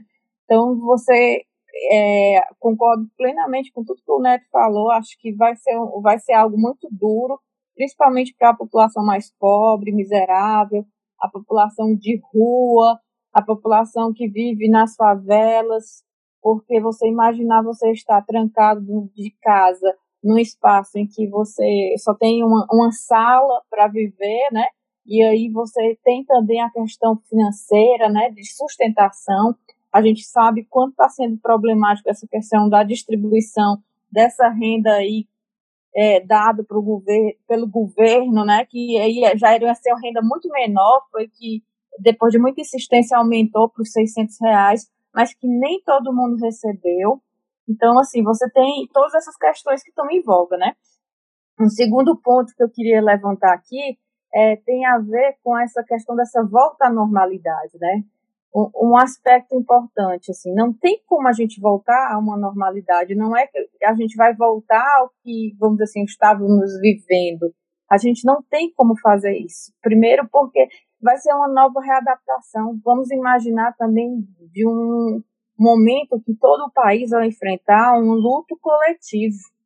E, e, não tem como você voltar a uma normalidade enquanto sujeito aí, pensando agora você, pessoa, é, diante daquilo que você vivenciou nesses meses trancado, ou então nesses meses com convivência em hospitais, se você for um profissional da saúde, nesses meses em que você conviveu com, mais com a sua família. Então, partindo desse aspecto, eu acredito que a gente não tem como voltar a essa normalidade.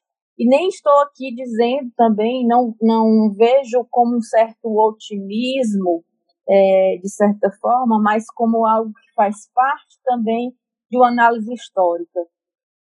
Esse momento que a gente vivencia da, das pandemias, e aí você vendo outras pandemias e epidemias, ele traz mudanças, ele vai trazer mudanças, mudanças sérias, que não dá nesse instante para nós, vamos assim, afirmarmos algo, mas dá para fazer como o Denis falou. A gente levanta possibilidades vê, vamos dizer assim, e vivencia essas possibilidades ou não. Porque nós estamos ainda no processo da história, né? A gente está vivenciando dia a dia. E, por fim, um terceiro aspecto que eu queria mencionar é porque tudo isso, ultimamente, me faz lembrar muito do, dos escritos do Achille Bembe, eu não sei se vocês já ouviram falar, mas ele é um historiador, filósofo, professor camaronês, né? E ele, vamos dizer assim, ele tem uma teoria que ele desenvolveu a partir dos estudos do Michel Foucault sobre biopoder e que ele traz é, um conceito novo aí para também a gente tentar entender é, esse momento do coronavírus, né? Que é a questão da necropolítica. A necropolítica, que é o, se a gente fosse traduzir, é o governo da morte, né? São ações que governamentais que fazem com que o governo ele agora passe a ter direito à vida e à morte das pessoas. E se a gente for pensar, a gente já vem vivenciando essa necropolítica já há algum tempo. Basta ver como é que funciona a, as milícias dentro das favelas, como é que as polícias elas entram dentro das favelas, elas não entram para negociar, mas elas já entram para matar, matando tanto aqueles que são bandidos, né, considerados por eles, como também os inocentes. E fica por isso mesmo. A gente tem vários exemplos aí que, inclusive, até hoje nunca foram julgados.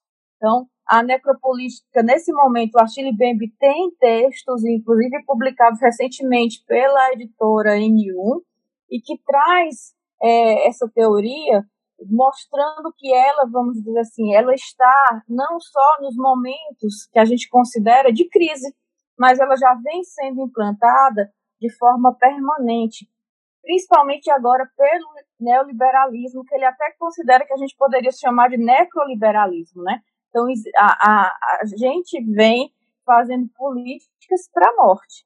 E aí eu lembrei disso porque eu estava vendo uma pesquisa novamente sobre a subnotificação, e aí esse mascarar que está acontecendo dessas subnotificações aqui no país para tentar esconder a quantidade realmente das mortes que estão acontecendo pelo coronavírus. Então, a gente tem que estar atento que, vamos dizer assim, nesse momento existe algo, vamos dizer assim, muito maior do que simplesmente é, só a questão política natural, mas é uma política de dizimação, um genocídio. Quem vai realmente, nesse instante, sair mais prejudicado e que vai sofrer mais vai ser, com certeza, aqueles que estão hoje dentro, se a gente fosse colocar dentro dessa pirâmide dividida em classes, que são a base, que são os mais pobres, os miseráveis mesmo, eles que não vão ter assistência à saúde, que não vão ter acesso a um respirador, que, não, que muitas vezes não vão, vão ter acesso nem a, a, a, ao que comer, é o que vão realmente serem mais prejudicados.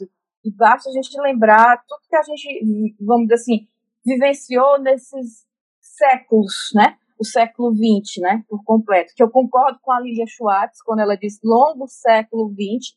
O nosso século XX ele acaba quando acabar o coronavírus. Quando ela fala sobre necropolítica, eu lembro muito que nas eleições a gente perguntava muito sobre essa coisa de ah, como é que as pessoas conseguem eleger um torturador, uma pessoa que, né, que, que vende essa, essa ideia da, é, da morte, né?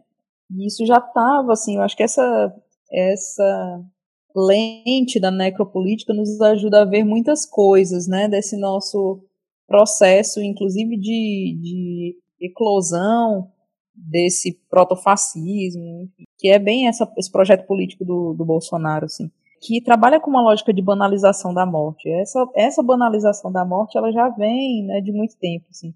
Quando a gente pensa, por exemplo, que a, muitas das camadas mais mais pobres da população é, votam no Bolsonaro na esperança de que ele contenha a violência das facções criminosas, né? Por exemplo, aqui no nosso estado, isso já é uma evidência dessa necropolítica, né? Então a gente já vem num processo de banalização da morte, de estímulo, inclusive a mediatização da violência, a mediatização da tortura, né?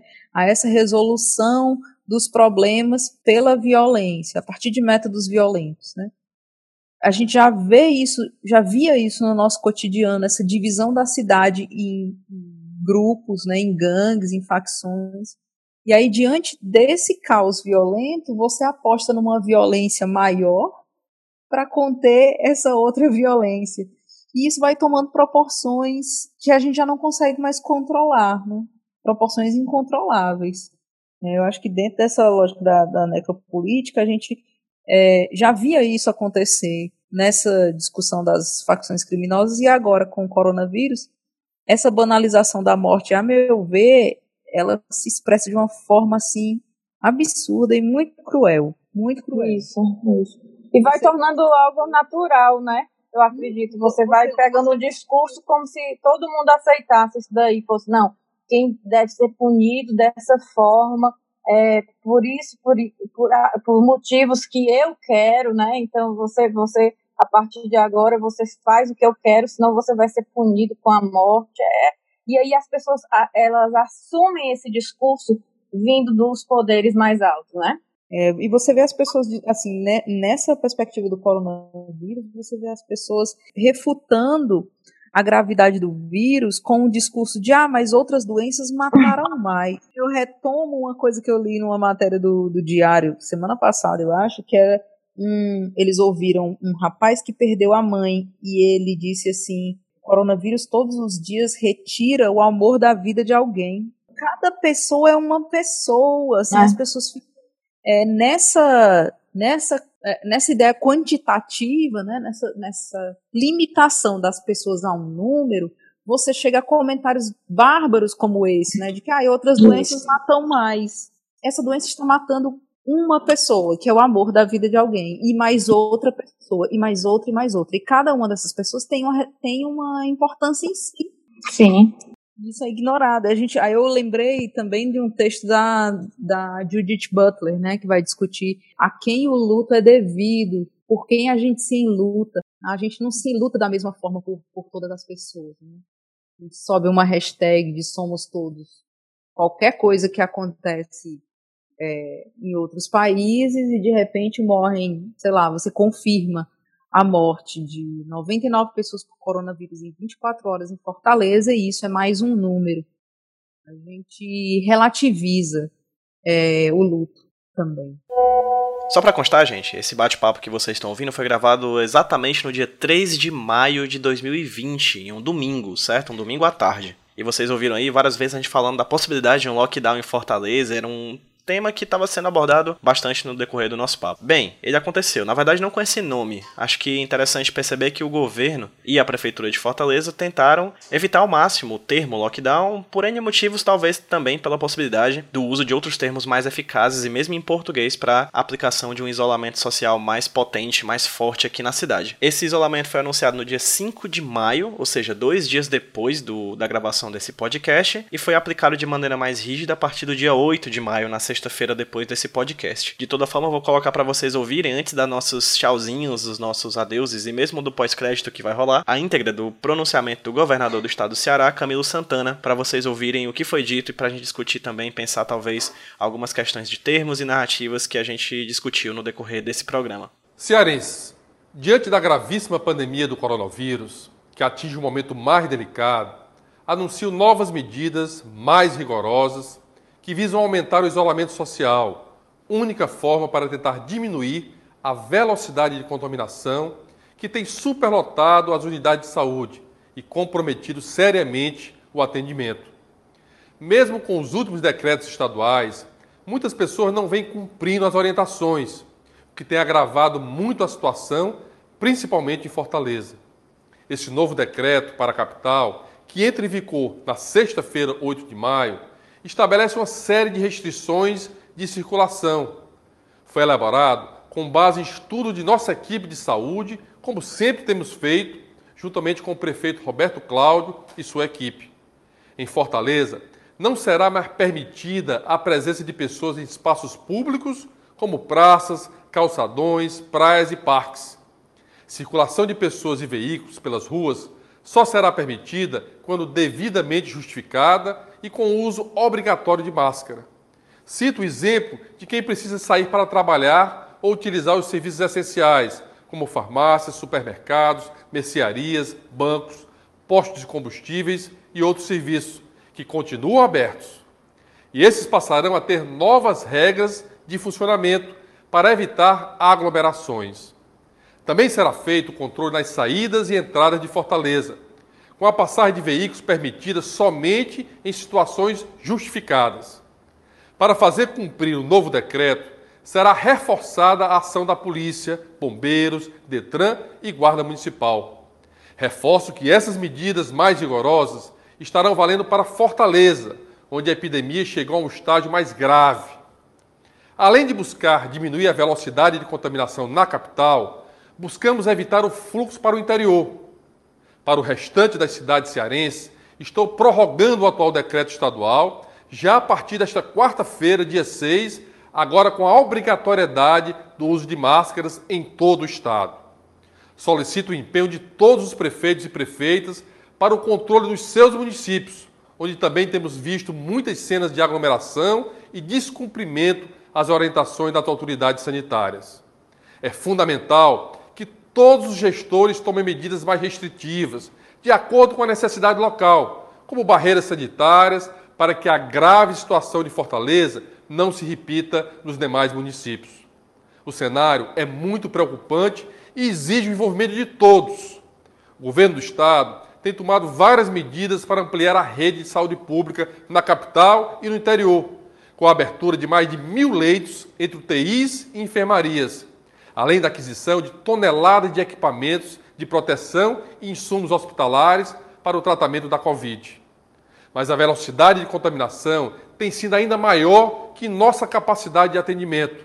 Por isso, precisamos diminuir urgentemente essa curva de contaminação, para que o sistema de saúde consiga atender a quem precisa.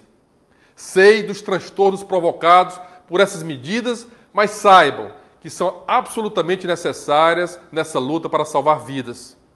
Peço o apoio dos meus irmãos e irmãs cearenses para que juntos possamos superar esse momento difícil que atinge o Brasil e o mundo e voltarmos ao convívio normal dos nossos familiares e amigos. Juntos iremos conseguir.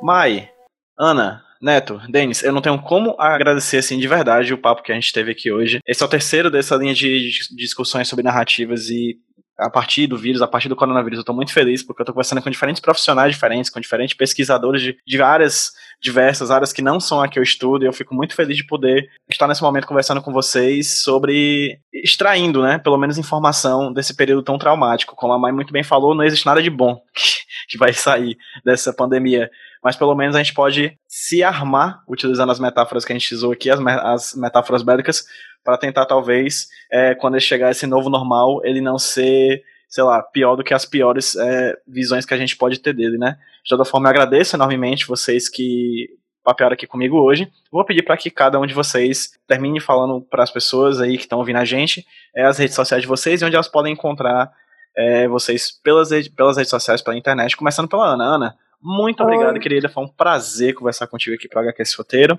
Por favor, é, tá, venda um seu jabá aí, venda seu peixe. Um prazer é todo meu. E assim, o que eu queria divulgar primeiramente da, das nossas redes é principalmente nosso grupo do Facebook e do Instagram, que é o grupo de estudo e pesquisa da história das práticas da saúde e da doença, né? Que faz parte hoje da, dos nossos dos estudos, né? Que vemos fazendo ultimamente sobre esse assunto. E queria deixar também, vamos dizer assim, evidenciado e aí um pedido também para que a gente possa, durante esses momentos né, da, da quarentena, realmente é, respeitá-los, quem puder, né? Quem não puder, a gente sabe que a, a questão do trabalho ainda é, é valioso para todos nós, principalmente aqueles que não têm tantas condições de se manter sem, sem o trabalho, mas enquanto não tem aí um lockdown, né? É, lembrar que assim não é que você ficar sem sair vai impedir que a doença ela vai, vai fazer com que essa doença desapareça. Não é isso. Mas vai fazer com que esse nosso sistema de saúde que já é tão debilitado como todo mundo falou anteriormente ele não vamos dizer assim não entre mais ainda em colapso né? E que a gente não tenha cenas terríveis como aconteceu em outros países. Mas que com certeza a gente vai passar por tudo isso com a esperança de passarmos bem mais fortalecidos, bem mais conscientes e críticos verdadeiramente. E obrigado aí por tudo. Obrigado, Ana. Neto, cara, muito obrigado também, querido, pela participação. Espero que você tenha curtido, espero que tenha se divertido. E fala para quem tá ouvindo a gente onde as pessoas conseguem encontrar o seu trabalho. Nossa, muito obrigado pelo convite. Aprendi demais. Foi, foi ótimo estar com vocês. Uma conversa super agradável. É, pra galera que tá ouvindo, é, pode me seguir na, no Instagram, neto.almeida, é a minha rede social. E eu queria encerrar, fechar a nossa fala com, com o título de um livro que eu gosto muito, recentemente lançado do grande Ailton Krenak, que eu acho que é o teor da nossa conversa, que nós possamos desenvolver ideias para adiar o fim do mundo. É preciso, é necessário. Obrigado pelo convite, obrigado pelo momento, foi, foi ótimo. Show de bola, Neto. Muito obrigado. Denis, cara, valeu de coração, muito obrigado. Muito obrigado por ter indicado o Neto e a Ana pra gente papear aqui. É, foi uma honra conversar com vocês. Espero que. Falo pro Denzo, mas falo também pra Neto e pra Ana que espero que esse seja o primeiro papo de vários que a gente venha a ter é, nesse adiamento do fim do mundo, como o Neto muito bem falou. Obrigado, Denis, e enfim, é, divulgue-se. Eu que agradeço, PJ. É sempre muito bom quando a gente tem essas oportunidades de conversa, porque às vezes o conhecimento acadêmico é acusado de ficar encastelado dentro da universidade, né? E aí são pessoas com trabalhos como o seu, né, que acabam permitindo a gente divulgar um pouquinho daquilo que a gente estudou, trabalhou, pensou e quando se junta para conversar isso sai do, daquele nicho, né, porque às vezes a gente está dentro do grupo de pesquisa e tal e fica falando para a gente mesmo, né, então muito obrigado pela oportunidade da gente poder falar um pouquinho da história da saúde das doenças para um grupo maior, né. Então, é, minhas redes sociais, né? É, meu Instagram é Denis Maciel, tem uma besteirinha só que minha mãe inventou, que é D-H-E-N-I-S. Então é Denis com um H entre o D e o E. E para terminar, já que o Neto levantou a bola e esse negócio tá fazendo citação, tem uma frasinha que eu guardo desde o primeiro semestre do curso de História, ficou na minha cabeça e, e meio que pauta a minha forma de pensar a história, né? É de um historiador chamado Mark Bloch, até dessa escola dos análises que a gente estava falando desde o começo que ele disse: se eu fosse um antiquário, eu só teria olhos para as coisas velhas, mas eu sou um historiador e é por isso que eu amo a vida. Né? Então, a gente está falando de doença, a gente está falando de saúde, mas a gente está falando essencialmente de pessoas, de vidas e de vendo a vida acontecer. É isso. Perfeito, Denis. Muito obrigado. Que eu casei com esse homem. aos poucos, aos poucos, tá entendendo? Mai, você que não é historiadora, mas é jornalista, por favor, faça seu jabá e, se possível, também termine com uma frase de efeito muito legal, porque historiador Nossa. tem esse negócio, né? Eu tô percebendo, cara, só frases muito boas, eu tô impressionado. Rapaz, eu não tenho uma frase incrível, não, mas eu acho que ela pode ser útil, né? Eu queria começar esse tchau, assim, já que a gente tocou no assunto, já que a gente já datou o episódio, né? É, foi gravado no dia 3 de maio, que é o dia da liberdade de imprensa. É, eu queria desejar que ao final disso tudo, ao final não, no durante mesmo, a gente tivesse uma imprensa livre, uma imprensa crítica, uma imprensa com condições dignas de trabalho, uma imprensa comprometida com o combate às desigualdades desse país, sabe? E que a imprensa também acorde para isso, como eu já falei ao longo do, do episódio, ao longo do papo. Eu acho que uma coisa importante para dizer ao nosso público, além de lavar as mãos, ficar em casa quem puder, é: olha, chequem informações, procurem canais de fact-checking. Existe aí a torta e a direito, boatos.org, existe a agência Lupa, a agência aos fatos, no Instagram, o site deles, tem no Twitter, tem várias, várias plataformas. Quem tem acesso a fake news através de plataformas de redes sociais também tem acesso nesses mesmos lugares a espaços de checagem. Então, chequem informações. Ah, Mayara, dá trabalho. Dá, dá trabalho. Ah, fazer a checagem, compartilhar a checagem, eu vou ficar de chato. Chato, para mim, mau caráter é quem compartilha informação falsa. Então, o que eu posso dizer para as pessoas é: faça a verdade fazer o mesmo trajeto da mentira. Recebeu uma informação falsa, checa e compartilha de volta. Não adianta você fazer a checagem e ficar para você. Não guarde essa informação com você. Repasse. Repasse a verdade pro outro lado. Bom, como é que as pessoas me acham? É, tem o meu Instagram, que é arroba Araújo, só que esse O no final é um zero. Então é Mai Araújo zero. E no Twitter é Mai de Araújo, só que o O no final é um zero. Não, eu acho que assim, todo mundo terminou com frase de efeito.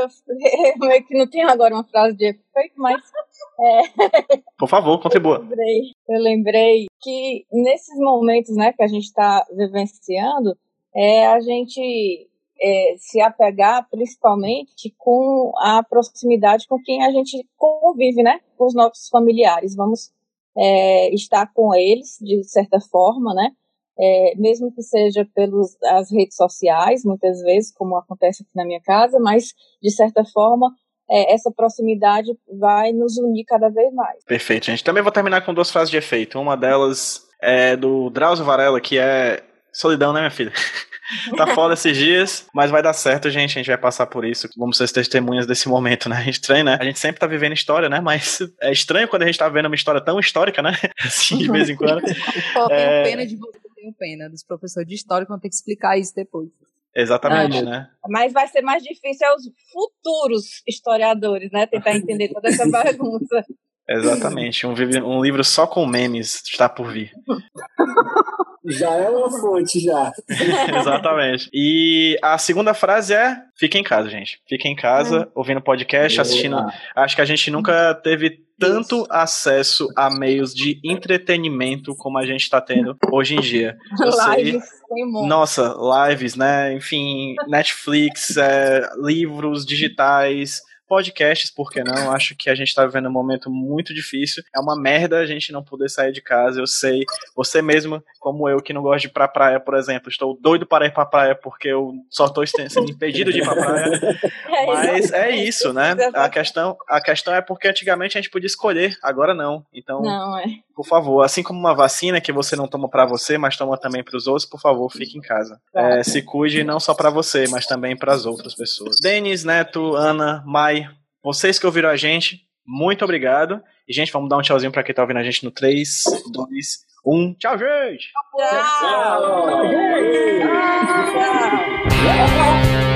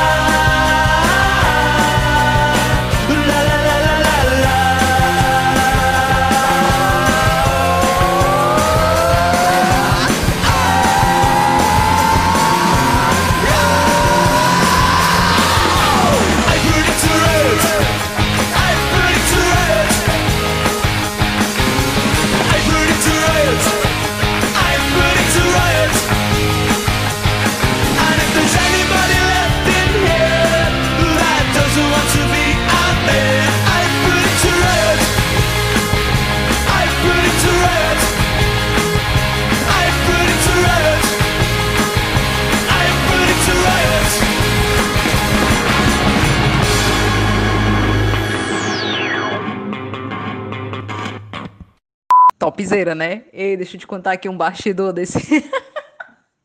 dessa gravação. O Denis estava gravando lá embaixo, conversando contigo lá embaixo e eu aqui em cima. De repente, em algum momento, a cachorra começa, a nossa cachorra Isis, começa a fazer umas zoadas estranhas e o Denis ouviu. Eu não ouvi, que eu tava com fone, né? E aí eu só vejo o Denis subindo as escadas com, com um esfregão, com desinfetante, várias coisas. E no meio da conversa, o Denis saiu para limpar o vômito da cachorra. e voltou em tempo de né, falar lindamente. Ha! Parabéns. Ei,